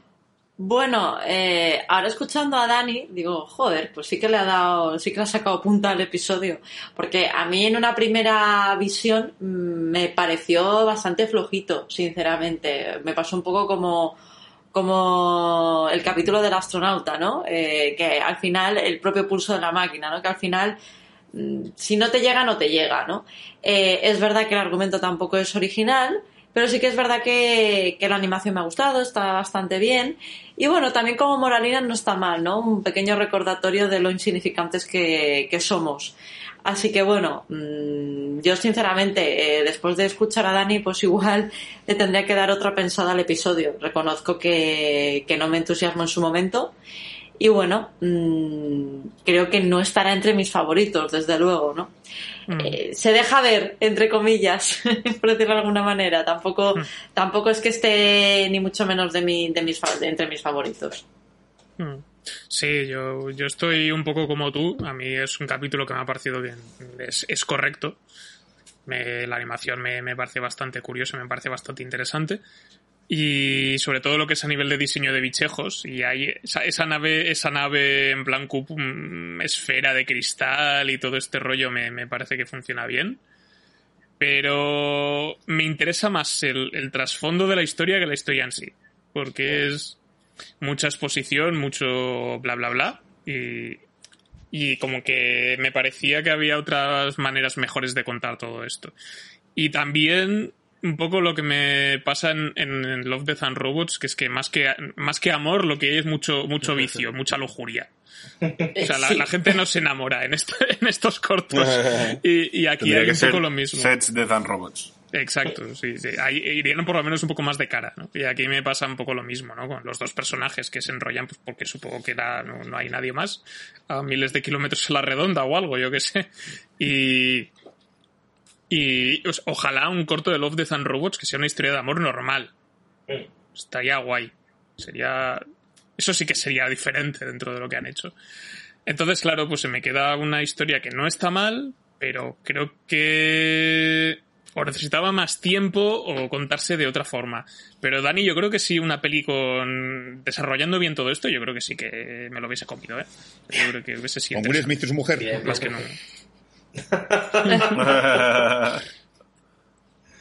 Llega- Will Smith y te le le mete una hostia alienígena que lo bajo tonto. Pues saltamos al siguiente capítulo, al 7, eh, Mason's Rats o las ratas de Mason, que en este caso pues es un corto dirigido por Carlos Stevens y con guion de Tim Miller, Joe Abercrombie y basado en un relato corto de Neil Asher. Eh, así que Javi, si te parece, cuéntanos un poco de qué va este. Vale. Pues este episodio eh, es uno de mis preferidos, ¿no? Eh, la historia nos sitúa en una granja donde hay un eh, donde hay un señor mayor que la que la regenta y un día se da cuenta de que de que tiene una, una, una gran población de ratas, ¿no? Y para desha- deshacerse de ellas, pues acude a una empresa de exterminio y la empresa de exterminio mm, ve que el problema de las ratas es muy serio y se empieza a montar ahí una especie de guerra mundial entre ratas y máquinas eh, matarratas que cada vez son más modernas, con robots, con tanques, con drones láser y las ratas súper bien organizadas, con tanques también, con lanzagranadas, con metralletas. Eh, me parece un capítulo muy simpaticón, muy, muy imaginativo Eh, el visualmente me gusta mucho, como, como todos. Eh, y la y la, la- el, el argumento de, de, de lo que puede llegar a costar matar a, a, un enjambre de ratas como estas, eh, no sé, me ha parecido, me ha parecido muy guay, me he entretenido mucho, me he reído bastante y el argumento me ha gustado en general este capítulo muy bien. Genial, pues eh, a ver, Juan, ¿a qué te ha parecido a ti? Pues me ha molado bastante, o sea, eh, el- para ser un corto de, de la película esa de dos tíos buscando matar una Hostia, rata. bueno, eh, eh, un ratoncito duro de roer. Exacto. Un ratoncito de noche esa película. ¿eh? Sí. Pero e- Este me ha molado por el hecho de, de- han humanizado muy bien las ratas, hecho- han hecho un Call of Duty ratuno. Ras guapa. Exacto. Rat of Duty. Eh, no sé, me ha molado, o sea, el hecho de que cada vez las ratas están equipando más, están colaborando más entre ellas, creando armas, creando robots. Eh, hay un momento que cuando sacan el segundo robot es súper épico, que ves una rata con el tanque, una rata que se lanza encima del robot con la lanza. No sé, yo creo que... mm, si no es mi favorito, cer- cerca ha estado. Además que es cortito y luego el, el final, eh, eh, creo que es el único que tiene un final mm, bonito, digamos, que no están todos muertos. que al menos se salvan dos o tres. Y muy bien, pues eh, Vero, ¿qué te ha parecido a ti? Pues muy gracioso también. Yo creo que después de la noche de los mini zombies o mini muertos eh, es el más gracioso. Y me ha parecido muy, muy mono. Eh, insisto, hay, hay momentos que son muy graciosos. Eh, como ha comentado Juan, el de la rata que ya lanzándose contra, contra el robot. Encontrarte aquella cuarta guerra mundial, como dice el señor Mason, ¿no? Cuando entra en el, en el granero y se encuentra que el circo. es que ya me entra la risa solo de recordarlo, ¿no? Eh, es, es graciosísimo. Y yo creo que también eh, me, me gusta mucho que también parta de una historia muy, muy sencillita. Y sobre todo la coña del señor de la, de la empresa de. La empresa de. ¿Cómo lo ha llamado Javi? Eh, Sí. De exterminio. Es que me ha gustado mucho el nombre. No sé si se llama así, pero me ha hecho gracia. El tema de. Debe ser un exterminio eh, ratil. Y, y también es gracioso, pues eh, lo mejor, el exterminador 2000, tal, no sé qué cuántos, tal. Y claro, el pobre señor Mason ahí comprando como, como un desgraciado, ¿no? En plan, me han tomado el pelo y, hay que utilizar el último, el último grito en, en cuanto a tecnología exterminadora de ratas. Pues todo eso ha sido muy, muy gracioso, la verdad, y entretenidísimo. Es decir, además estoy viendo ahora la duración, 10 minutos, vamos, es que no está pagado. Para mí los mejores episodios de esta temporada son eh, cortitos y eficacísimos. Pues coincido con vosotros. Yo me he entretenido mucho con este capítulo. Me ha parecido súper divertido. Eh, escenas míticas como la de las ratas huyendo y ayudándose entre ellas mientras que el robot las va exterminando a todas. Y la cara del puto granjero en plan, ¿qué coño estoy Eh. viendo aquí? Que esto parece una peli bélica delante mío con, con mini actores, mini ratas.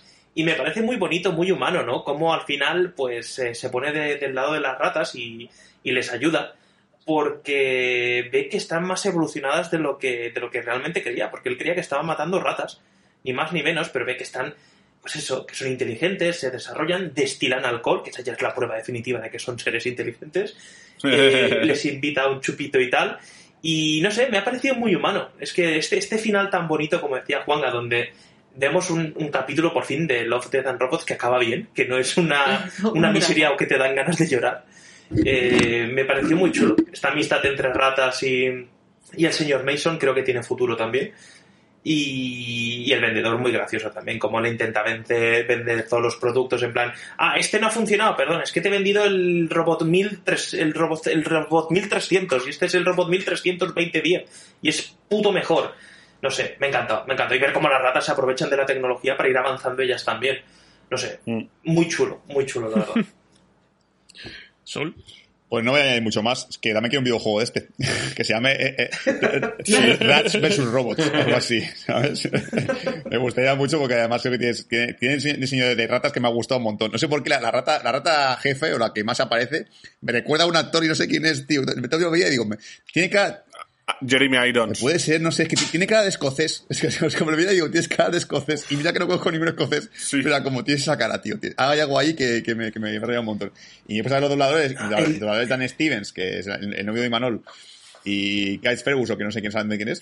Entonces he dicho, no es ningún, no, no hay ningún actor que se parezca a la cara, le han puesto igual ni nada, así que no, no, no consigo verlo por ahí. Pero bueno, lo mismo que decís vosotros. JK, JK Simmons, ¿es posible? Yo le veía un parecido fuerte a JK Simmons. Sí. Podía ser, podía ser, no sé. Eh, eh, a ver, el granjero me recuerda a, a Sean Connery, pero lo que es la rata no sé a quién, tío.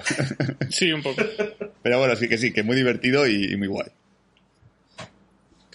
Sí, yo, yo estoy de acuerdo. Es, un corto que yo creo que es mm, ligerito, sabe lo que te quiere contar, la animación es simpática. Lo de las ratas, lo de las ratas que aprendan a usar palitos como herramienta me parece muy guay. Y es. Y es eso, creo que está bien encorsetado, no se alarga necesariamente. El tema de cómo va escalando la dificultad con diferentes drones, diferentes robots, etcétera, está bien planteado y tiene ese, ese puntillo de no tomarse demasiado en serio que, que yo creo que funciona bien. Yo, yo creo que está guay. No sé si que hay alguien que quería añadir alguna cosa de este. Sí, yo quería añadir, eh, me encantó el momento gore, no sé qué me pasa con el gore y los de, los de de el segundo robot, el, el que parece un escorpión, cogiendo una rata, Sí. lanzándolo para arriba y reventándola con la ametralladora. Y, y luego decir de que Dani ha dicho que, que la prueba de, de que son inteligentes es que destinan alcohol. Piensa que, que en Estados Unidos, en el, en el sur, destinan alcohol. ¿eh? Sí, y en teoría son inteligentes, es decir, tienen pulgares y... Claro. Votan a Trump. Sí. Pues sí, sí. No, y eh, a mí el detalle este de que cuando cada vez que de- de- revienta una rata, una rata ese dronte, bueno, ese robot, coge la cabeza con las pincitas y la deja en una pila, como si fuera un gato. ¿Tú cuántas ratas había que salir? No sé, demasiadas. Muchísimo. Una, una pequeña comunidad había ahí. Pues saltamos al penúltimo episodio, al 8. Eh, Involted, Involted Hulls Entombed, eh, que en este caso tenemos a Jerome Shen como director, eh, Tim Miller, Alan Baxter y Philip Gellert como guionistas. Eh, yo tengo una cruzada personal con este corto, como habéis podido deducir. Así que. ya sé por qué. Yo también. Sale, que- sale, sale alguien que te cae muy bien, ¿verdad? Sí, exacto, es por eso. Así Joder. que. Dani, cuenta, cuéntanos de qué va este capítulo.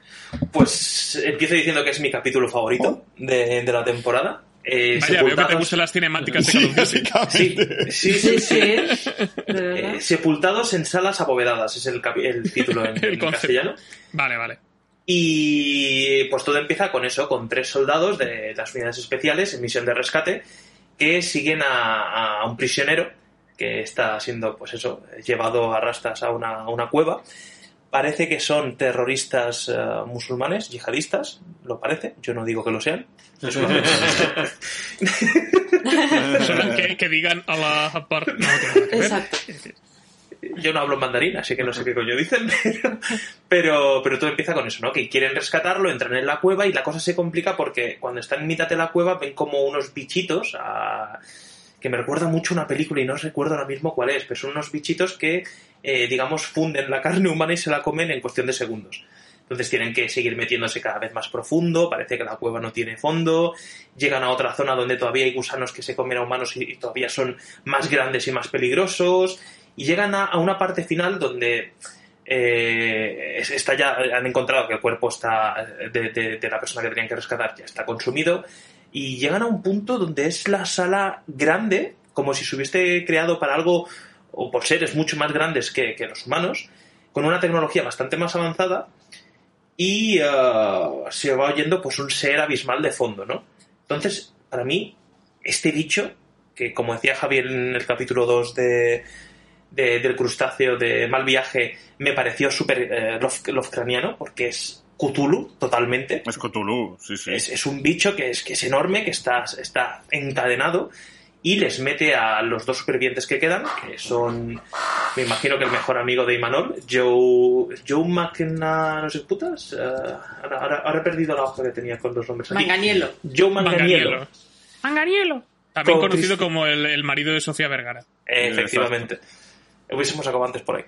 Pues eh, los únicos supervivientes son Joe y Cristian Serratos, una chica que está con él, en- que es parte de- del escuadrón, y ven como imágenes en su cabeza y oyen una voz muy lúgubre donde el bicho este, el Cthulhu, les está enviando unas señales y unas órdenes específicas de que lo liberen. Entonces se oyen tiros, se ven puñaladas y eh, la escena final me, me encanta, que es la chica que se ha resistido a, a liberar al bicho, pues sacrificándose ella misma, arrancándose oídos y ojos. En fin, me parece espectacular. Me parece un capitulazo súper interesante que ojalá peri de esto. Si ya quería peri de, del enjambre, de esto quiero saga. Quiero tres peris. ¡Hala! y me callo un mes. Muy bien, pues Juanga, cuéntame. Pues a mí también me ha gustado. No es mi favorito, pero sí, sí está cerca. Y, y pues, poca- poco de qué decir. O sea, amo a John Maglianello eh, más que a su mujer. Y, no sé, o sea, me ha, parecido súper interesante el hecho de, de, que yo es que a mí esas películas, esas series eh, que de, de, gente que entra en una cueva y van muriendo poco a poco, siempre me ha gustado. Y aquí creo que, que el, el toque este alien le, le, da, le da la magia que buscaba. Y, y luego cuando empiezan a ver esas pedazos escaleras enormes que tú dices, vale, est- estos son escaleras muy grandes, no es que sea la roca así, es es que tiene que haber un bicho enorme ahí dentro. Luego el sonido que está diciendo Dani, y luego el- al final aparece el Cthulhu este, a mí me, me enamoró esta, esta, este capítulo. Sé que eh, cuando vi al actor, no, no sé cómo se llama, el de. El de. Terminator. Sí. Cuando vi este dije. Este, ese. Yo cuando dije- vi a este dije, a Imanol no le va a gustar nada. Y, pero no sé, el capítulo me, me ha parecido muy interesante. Y luego, si, si Dani, serie o película, no, no sé si hay sobre esto. Sí. Pero La ciudad hundida para Play 4 eh, trata de lo mismo. Ah, vale. Pues igual me sonaba por eso, sí. Y el y el re- y el reboot del Doom y el reboot del Doom Eso iba a también. comentar, yo me ha jodido el chiste, Manol. Porque mi chiste iba a decir, buena intro del Doom. Siguiente corto. Sí, es, es más que una intro del Doom parece la adaptación cinematográfica que harían del Doom ahora Ujú. Paul W.S. Anderson. Meter militares sí, es verdad, sí, correcto. y un portal Y demoníaco para adelante, sí, ya está. Y que, que, que venga, y, fiesta. y tirar millas. Sí. Sí, sí. Javi, Pues cuéntanos. es uno de mis episodios favoritos, si no es mi favorito, porque si el, si el segundo era Lovecraft- Lovecraftiano, este lo es aún más. Entonces lo tiene todo para mí. Tiene eh, los colores grises, tiene la cueva, tiene los sonidos, tiene la acción, tiene el, el- el misterio, el terror, el, el que está pasando, el te follo la mente, las criaturas. Eh, es un capítulo súper guay. Es que la palabra es súper guay. Me ha gustado mucho. Pues nadie ha, explicado todavía al final, porque yo no entiendo por qué se arrancan los ojos. Porque Lo, lo he dicho yo, Ah, vale. para, resistirse. Por- sí, para resistir las... las, Para es, que, es, que, es que cuando, cuando va por el desierto parece como que está ya loca el coño, porque está como haciendo como, como haciendo ruidos raros y tal. A ver, Bueno, sí, de hecho son, eh, habla Sí, no alguien. sé. Sí, habla Sí, raro. sí. Sí, sí, es verdad. A ver, es que se le, le- le ha comido la cabeza al alien, porque el alien la estaba intentando controlar para que le liberase, porque el objetivo era controlarlo. ¿Y qué hace? Dice, coño, si me está enviando imágenes en el cerebro y me está diciendo que lo libere, pues me corto las orejas, así ya no le oigo, ya no oigo cómo me dice que le libere, y me arranco los ojos para no ver esas visiones de destrucción que le está haciendo. Cosa que no entiendo, porque ¿Qué? unas visiones de destrucción los tendrías en la mente, no en los ojos. Y no es por nada, porque Sí. te cortan las orejas sigues oyendo. Eh, depende, si te cortas mucho, no. hombre, vale. Pero Como el además, jamón, si cortas demasiado te- te pilla grasa. Tal cual. Pero lo que no entendí es eso, que, que, que ella de repente hace un ruidos aliens. A ver, ¿os sorprende eso y, y no os sorprende que haya salido de la puta cueva con, con escarabajos, es- escalones de 30 metros, sin ojos y sin orejas? Eso os da igual. Y que no, No se, y que no se haya muerto desangrada por el camino. También. Nada, Sí, nada. también es verdad. Detalles Pues ya sin está, importancia. por culo. Sul. Es un No, mago. no, está. Sí, sí, no no- sí, porque parte con la- el chiste de la intro del Doom y que me explica al final y ya estoy con esto. A mí en general me ha parecido un episodio. No, no me ha matado, la verdad, si soy sincero, no soy del lado que me haya gustado mucho. Está, está bien y ya está. Yo, por culpa de que sale Jay Courtney, le pongo Toma ahí, a tope.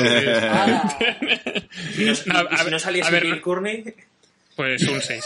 porque es que, es que me, me tira muy para atrás que sea el más de animación hiperrealista de todos y que, y que eso que parezca una intro del Call of Duty, tío. O sea, pero con. Bueno, un, de- un DLC del Call of Duty donde han puesto aliens. en lugar de, de Entonces- zombies aliens. Me- me- es algo que me da insta pereza ya, ya de golpe, ¿no? Y, y aún así, la- el trasfondo del Doom me parece chulo y creo que tiene escenas de acción bastante chulas, bastante potentes, pero es eso, al final me deja un poco así asá, los personajes tampoco me dicen gran cosa, es, es, es más un primer acto de algo que un corto que funcione de por sí como sí que hay otros que ya hemos visto que, que- que hemos visto que, que funcionan mucho mejor. Entonces se me queda un poco en tierra de nadie. No, o sea, no es malo, pero está, tiene, los triggers tienen detonantes de cosas que no me interesan. Jay Courtney y la animación hiperrealista. o sea que, Es, es- es un poco como los O sea, Simpsons, ¿no? es un final bueno, es un final malo, es un final, ¿qué más da? exacto. Efectivamente, tal cual. Sí que yo creo que podemos saltar al último, al último corto, que es eh, Jíbaro. Tienes- Jibiri, Jibiri, efectivamente. Dirigido por Alberto Mielgo, el ganador del Oscar, Alberto Mielgo, Ah. que se lo llevó por el Limpia Parabrisas. Eh, y en este caso, pues guion de Alberto Mielgo también y de Tim Miller. Así que, Vero, ¿de qué va este capítulo? Suerte. pues no lo sé. Si puedes. si os lo digo sinceramente, no lo sé. Eh, eh, es un es el mayor momento de what the fuck. Eh, ¿Qué he visto? No sé qué he visto, pero me ha parecido bonito. O sea, Sí. así, tal cual, en resumen. Eh, os puedo decir, os puedo describir qué se ve, ¿vale? O qué intuyo qué, o qué es lo que he visto. Pues hay como un grupo, un ejército de caballeros mm, medievales, es decir, la estética es medieval, que están bordeando eh, la, la orilla de, de un río en plena, en plena naturaleza y hay una criatura, un ser, eh, no sabría decir si es una sirena, si es, eh, bueno, tiene forma humana, de- desde luego no tiene cuerpo de sirena, pero desde luego es un ser que emerge de las aguas y, eh, bueno, parece como que lo engatusa, ¿no? Y con, sus danzas, tal. Eh, no sé cómo describir más el episodio. Es decir, yo creo que es más un capítulo que prioriza la estética por encima de todo, ¿no? El tratamiento del color, el... No sabría deciros muy bien exactamente cuál es la idea. Parece casi como, como una leyenda. Yo tenía la sensación de que nos estaban contando como, como un cuentecito o un- una leyenda tradicional de alguna, de, de alguna cultura por ahí perdida. Eh, Sinceramente, yo no sé qué he visto. Mm, tampoco es que me parezca mal, porque me ha parecido muy atractivo visualmente, me ha parecido eh, de una belleza que a mí me, me ha, me ha llamado mucho la atención, pero sinceramente mm, no, no puedo describiros mejor lo que lo que acabo de ver. No sé si lo podríais describir mejor. Dani se me, está, se me queda mirando con una cara y diciendo, bueno, Es que- no sé qué añadir, ¿no? Es que yo este capítulo estoy viendo claramente a mi tatara, tatara, tatara, tatarabuelo yendo, yendo a la TAM a robarles el oro a una malla. Sí. Sí, sí, eso parecía, ¿no? Como una leyenda sudamericana. Exacto. o- Es que parecían los españoles yendo a América para llevarse Sí, sí. el oro de los... Pero claro, tampoco, tampoco es, o sea, es que son medievales, no, no es de la época de los, de los No, primeros colonos. O sea, la idea es es una mezcla un poco rara, sí, sí, sí. También a veces me ha recordado a eso, esa avaricia por el oro. Exacto. Y el río Sirena es por eso, porque como, como que a través de sus cantos y que sale del agua y demás, atrae a los, a los soldados hasta... Sí, claro, es decir, como el cuento de Ulises, ¿no? Exacto, La- exacto. Eh, a nivel estético, ¿alguien me puede confirmar que esto es live action? Porque yo creo que era, que era actores de verdad todo el rato, ¿no? Creo que No, es animación no. lo que está, Es está bastante currado. Oh, pues eh. el que mejor hecho está, con diferencia. Sí. Para mi gusto, sí. Sí, sí, sí. Pues Juanga, cuéntame qué te ha parecido a ti. Pues a mí me ha encantado. No sé, eh, es verdad que, que es rarillo, pero es que yo lo he visto igual que Dani, que es que es como los conquistadores eh, yendo a, conquistar un, país y, y, al final el oro le- les, les hunde y todo eso y, un- y una especie, es- sí, es como una especie de, de mito de algún país de, de allí que, que es como que se venga de los conquistadores que han ido a, fa- a fastidiar el pueblo que de, de donde es. De hecho, ahora estaba buscando y es que jíbaro es un término de Puerto Rico que se refiere a los campesinos que habitan las regiones montañosas de la isla y que eh, eh, eh. y en la actualidad ha adquirido un significado cultural más amplio que no voy a mirar porque si no me, me paso aquí cuatro horas. Así que ya lo miraré y lo comentaré por privado. Si quien lo quiera saber que me escriba. Y, y no sé, a mí me ha molado mucho el hecho de, no sé, la historia, eso de que con, con los gritos y los bailes está todo el mundo yendo a buscar a esa persona y acaba muriéndose ahogado o matándose entre ellos, menos el sordo. Lo que no he llegado a entender es por qué después de robar todo el oro recupera el oído y, y- y muere porque escucha la- al bicho. Al bicho, a la, a la mujer, a sirena mitolo- mitológica. Entiendo yo que se Eso es cura, lo único. se cura con el agua, con la sangre de la sirena. Se ve que la sirena tiene algún tipo Ah, de- claro, le muerde. Mm. Es verdad. le cura a ella y de hecho la putada que le hace es curarlo, porque una vez que le cura le puede oír y una vez que le oye le puede controlar. Sí, básicamente va, va un poco en, en- en esa dirección. Sí que, Javi, ¿a ti qué te ha parecido este Me ha capítulo? parecido pues, visualmente una, una pasada. Eh, lo que pasa es que eh, por momentos era raro, ¿no? Las, expresiones faciales a veces me, parecían un poco raras. Eh, pero desde luego, si. No, es que no, sé cómo decirlo, pero no sé cómo hacer este capítulo sin, sin hacer captura de movimientos y si, si lo han hecho con captura de movimientos me parece una sacada increíble. O sea, es- eh, está... Los movimientos es que parecen talmente real. Y si, y si no estuviera seguro de que es CGI la, la chica del lago bailando, es que me parecería una actriz de verdad también. Aunque el título, en vez de Jíbaro, eh, que está mal puesto, yo hubiera puesto Devuelvan el oro. Me parece un capítulo. me parece un título mucho más acertado. Apa- Sí. apagar. Eh, entonces, claro, eh, es que es, es una sacada de músculo increíble y el tema de que eh, vayan como los los los, eh, los soldados españoles a, a las tribus a robarles el oro, eh, la mujer esta que les hace el bailecito suyo para que se ahoguen, luego el otro se enamora de ella gracias a que no la oye porque es sordo, luego le, le, devuelve el oído y no sé, es que me parece, me parece brutal. To- Todo, todo el capítulo está hecho de manera, de manera muy guay y, me parece increíble. No puedo decir nada más. Pues, Sul, ¿tú puedes decir algo más? Que me cago en Netflix, tío. Me cago en el puto Netflix porque podía, perfectamente del de Love and Love, Death and Robots podían poner de cada temporada un episodio de making of de todos los cortos en general. No de cada uno, pero sí un resumen de 40, 50 40 minutos, 50 minutos de cada estudio, cómo ha hecho los, lo- lo- los, los diseños de los personajes, de capturas de movimiento, para que mínimo conozcamos a estas compañías que están haciendo este, este tipo de cortos, porque a mayoría son compañías productoras que tienen su propia su propio logo y su propia historia y tal, y conoceros un poquito, porque yo de este, por ejemplo, me he quedado con mucha curiosidad de saber qué es real y qué no. Sup- Supuestamente es todo digital, pero yo he visto escenarios que me parecen tan hiperrealistas que yo solo he podido imaginar una cámara grabando en el medio del bosque. Porque es que hay cosas que eran como, pero esto, esto- esto- es real. O sea, es verdad que la- lo que mejor estéticamente lo que aún no han conseguido captar, y creo que eso le pasa a todos los cortos de, de los de Robots y en general al mundo del anima, de lo digital, es la carne humana. Yo creo que de la carne humana eh, la textura sigue todo siendo muy rara, o es que a lo mejor la mente humana es muy difícil de que, de que detectemos lo que... O sea, que, que nos creamos que eso es verdad.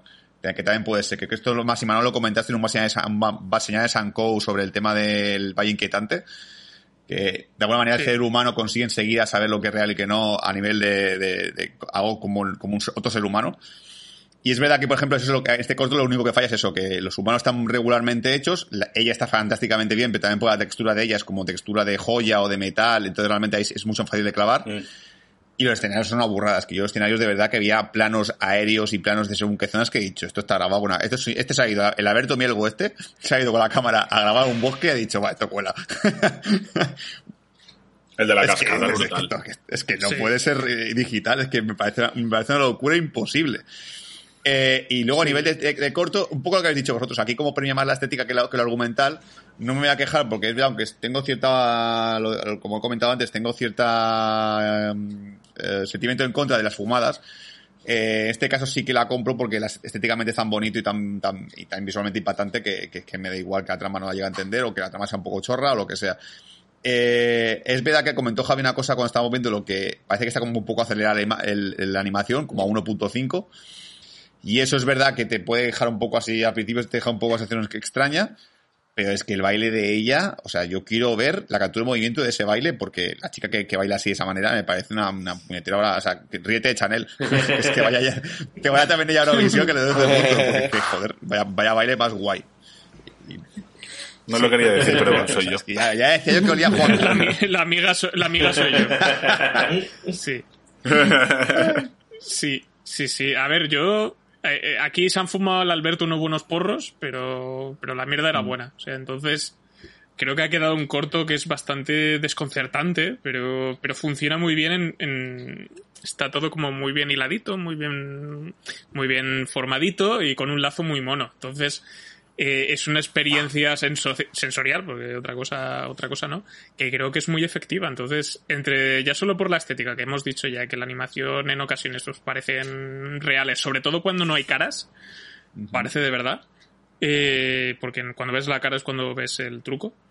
Eh, y también el diseño de sonido, que me parece una propuesta bastante interesante. Y al final te queda un corto que no sé, sabes, mm, al principio no sabes exactamente qué te está contando, pero, pero yo creo que te deja una sensación muy interesante y es muy diferente al resto. O sea, ya solo por, por la maniobra eh, me parece muy, muy destacable. Y aquí yo sí que noto, o sea, sí, sí que me apostaría por decir que es todo animación digital, que todo es animación, porque en entornos en entornos y en materiales se pueden conseguir cosas muy realistas si lo haces de con la luz adecuada y las ópticas adecuadas y aquí se consigue. O sea me flipa los planos laterales de los caballeros metiendo los colonos metiéndose en el agua puto locos. Mm. como no se les ve la cara parecen soldados de verdad. Y y me Sí. flipa no y creo que funciona muy bien y, lo que habéis dicho, ¿no? La, la chica bailando entre las joyas y los materiales y tal también parece de verdad porque es que los materiales están muy bien conseguidos y la física. Entonces, hay que hay una coordinación de captura de movimiento con, pues eso, con animación hiperrealista, que sí que, que me funciona, me funciona muy bien por, por lo diferente que es. Entonces, no es de mis favoritos, pero yo creo que es de los más destacables sin duda. Pues estoy revisionando así mientras que vamos hablando el, el capítulo. Y si es todo digital, se han dejado el dinero, la pasta y el tiempo, ¿eh? Porque el bosque, el agua, cuando baila en el agua, que estoy viéndolo tal, que las gotas y las zancadas que mete, todo, todo, todo, todo es tan hiperrealista que yo no, yo creo que, que, que lo Sí, que decía sí. Azul, ¿no? Me, me cuadraría más que los fondos fuesen Mm. reales y que hubiesen hecho, pues eso, pues una animación con, con actores que hacen después la captura de movimiento y tal. Si no, madre mía, qué trabajazo, me parece que está curradísimo. El trabajo que hay aquí no, no, no tiene nombre. Este, este es Play Pero 7 ya, ¿eh? depende-. Sí, esto depende de cómo te sale más barato hacerlo en digital que irte para allá Joder. a localizar, depende de cómo, ¿eh? Pero, pero es- yo creo que esto es, es totalmente factible, ¿eh? Depende- con, con las horas suficientes, yo creo que se puede conseguir. Es que el nivel de detalle es espectacular, ¿eh? Increíble. Sí, sí, sí. Sí ya que- he encontrado lo que buscaba. El, el- el teléfono de, de, Ya, de Alberto ya. Amigo para que te contrate por, un- por un corto. Es- exacto. Eh. Dani, eh, ya que nos escucha. No. Eh, Jíbaro eh, es, es- es un mito sudamericano. Y Jíbaro era un, un conquistador español que iba por los oros en Sudamérica. Y, era el único sordo, de por lo visto, de, todos los conquistadores que fueron ahí a la conquista. Y entonces, como la, la sirena esta al cantar ve que el único que no es la única persona que nunca ha caído bajo sus encantos es Jíbaro, entonces se enamora ella de él. Y él se enamora de ella porque está de oro. Entonces cuando le roba el oro, eh, ella, ella se pone triste, él mientras escapa no encuentra la salida, empieza a beber del río que es, que, que tiene sangre de la sirena, que es cuando recupera la la- el oído por escuchar por primera vez en su vida, se vuelve loco, acabando otra vez en el lago y donde se encuentra la sirena que se venga de él por robarle el oro. Mm. Y eso es la historia. O sea, que es un, es un- no es un corto original, sino que es un mito sudamericano. Me Y cuadra. para cuando chupacabras, joder. Ese tío, ese tío. Sí. Es como en, es como, o sea, que es como en Crepúsculo, que Edward Cullen se enamora de Bella porque no puede oír sus pensamientos. Eh. Sí, es, Exacto. es, un, es un poco la, vida real, en plan de eh, la mujer haciendo caso al único que no le hace caso. Y el hombre también, ¿eh? Pues También. Podemos, Bueno, sí, hay muchos hombres de verdad, pero en mi vida real no. Muy bien, pues con esto ahora ya podemos dar por concluido el repaso a todos los capítulos del volumen 3 de Love, Death and Robots. Así que rápidamente, cada uno me vais a hacer vuestro top 3 de, de vuestros favoritos, ¿vale? Así que... Sí, está fácil, hombre. Así que Juanga, de menos favorito Vale. a más favorito. De menos favorito a más favorito. Eh, creo que voy a cambiar el orden. O sea, yo tenía un orden pensado, pero como veo que por dónde van los tiros un poquito, voy a cambiar el orden. Así que el menos favorito voy a meter en... ¿Cómo se dice en español? Y- Bueno, en inglés. Invalted Halls en Tombed. Sepultados en salas abovedadas. Esa. Esa me ha gustado mucho. eh, por, por Cthulhu, por lo que hemos hablado. Luego el segundo menos favorito diría que Bad Traveling. Eh, me ha encantado. Y mi favorito favorito, porque quiero darle defensa, Jíbaro. Muy bien, pues Javi, menos mejor a más mejor. Eh, de menos mejor a más mejor. Eh, sepultados en salas abovedadas. Jíbaro y el mal viaje. Las ratas de Mason, Mal viaje y La noche de los mini muertos. Le- Tenía que ponerlo, tenía que dicho muy coronarlo. ¿eh? y 12 puntos Sí, sí, para... me queda muy bien. Ucrania. Dani, Vale, La noche en los mini muertos, Mal viaje y Sepultados en salas abovedadas. ok. Mm. Sol, Eh, Noche mini muertos, eh, Jíbaro y mal viaje. ok. Pues yo voy a decir Jíbaro, eh, Mal viaje y La noche de los mini muertos. Ah, te ha gustado, ¿eh? Es que me parece muy... Ya sabéis que Es yo soy mucho de la yo soy mucho de la tontería, entonces me... Pero está- Bueno, haría mucho de Jíbaro, eh, mal viaje y. Como decía que el tweet, Rusia ha ganado y Eurovisión, y Eurovisión Ucrania. Exacto. Bueno, pues con esto concluimos nuestro programa dedicado a Love, Death, Love, Death and Robots, eh, tercera temporada. Así que si habéis aguantado hasta el final, quiere decir que vosotros también la habéis visto la serie. Así que nos podéis dejar vuestro, vuestras impresiones sobre ella en el cajón de comentarios que tenéis aquí abajo. Pero bueno, la semana que viene tenemos un programa diferente. Un programa de altos vuelos, me atrevería a decir. ¿Verdad, Sul? Una- un programa que se mete en la zona de peligro, pero a tope, ¿eh? in, in the danger zone. Sí, vamos a hablar de Top Gun Maverick. eh, vamos a comprobar por qué Tom Cruise no envejece y por qué este personaje de la, de la saga así. y nada, pues cazas, vuelos, película de machotes, gente hablando de sus pollas, pues eso, pues Top, Top- Top Gun Maverick. Yo, tengo. Yo con esta tengo la necesidad de ¿Y velocidad. se cumplirá la teoría de Tarantino de que es una película altamente homosexual? ¿No? La primera seguro. Lo, lo- lo- La segunda no lo sé. lo- lo veremos. Eh, Pues sí, hablaremos sobre Top Gun Maverick. eh, repasaremos, bueno, comentaremos un poco por encima pues, el título original del 86, pero nos centraremos sobre todo en esta nueva locura de Tom Cruise, a ver si se muere en cámara o no. Eh, creo que no, pero ya, No, por si acaso. porque creo que ya están doblando otra de Misión Imposible. Ya estaremos, pero estaremos mirando, contaremos los momentos en los que parece que se mata. Que hay varios. Sí. Seguro que hay varios. Así que nada, esto es lo que tenemos preparado para el próximo programa. Eh, esperemos que hayáis disfrutado este y que nos, volváis a escuchar la semana que viene. Hasta pronto. Adiós.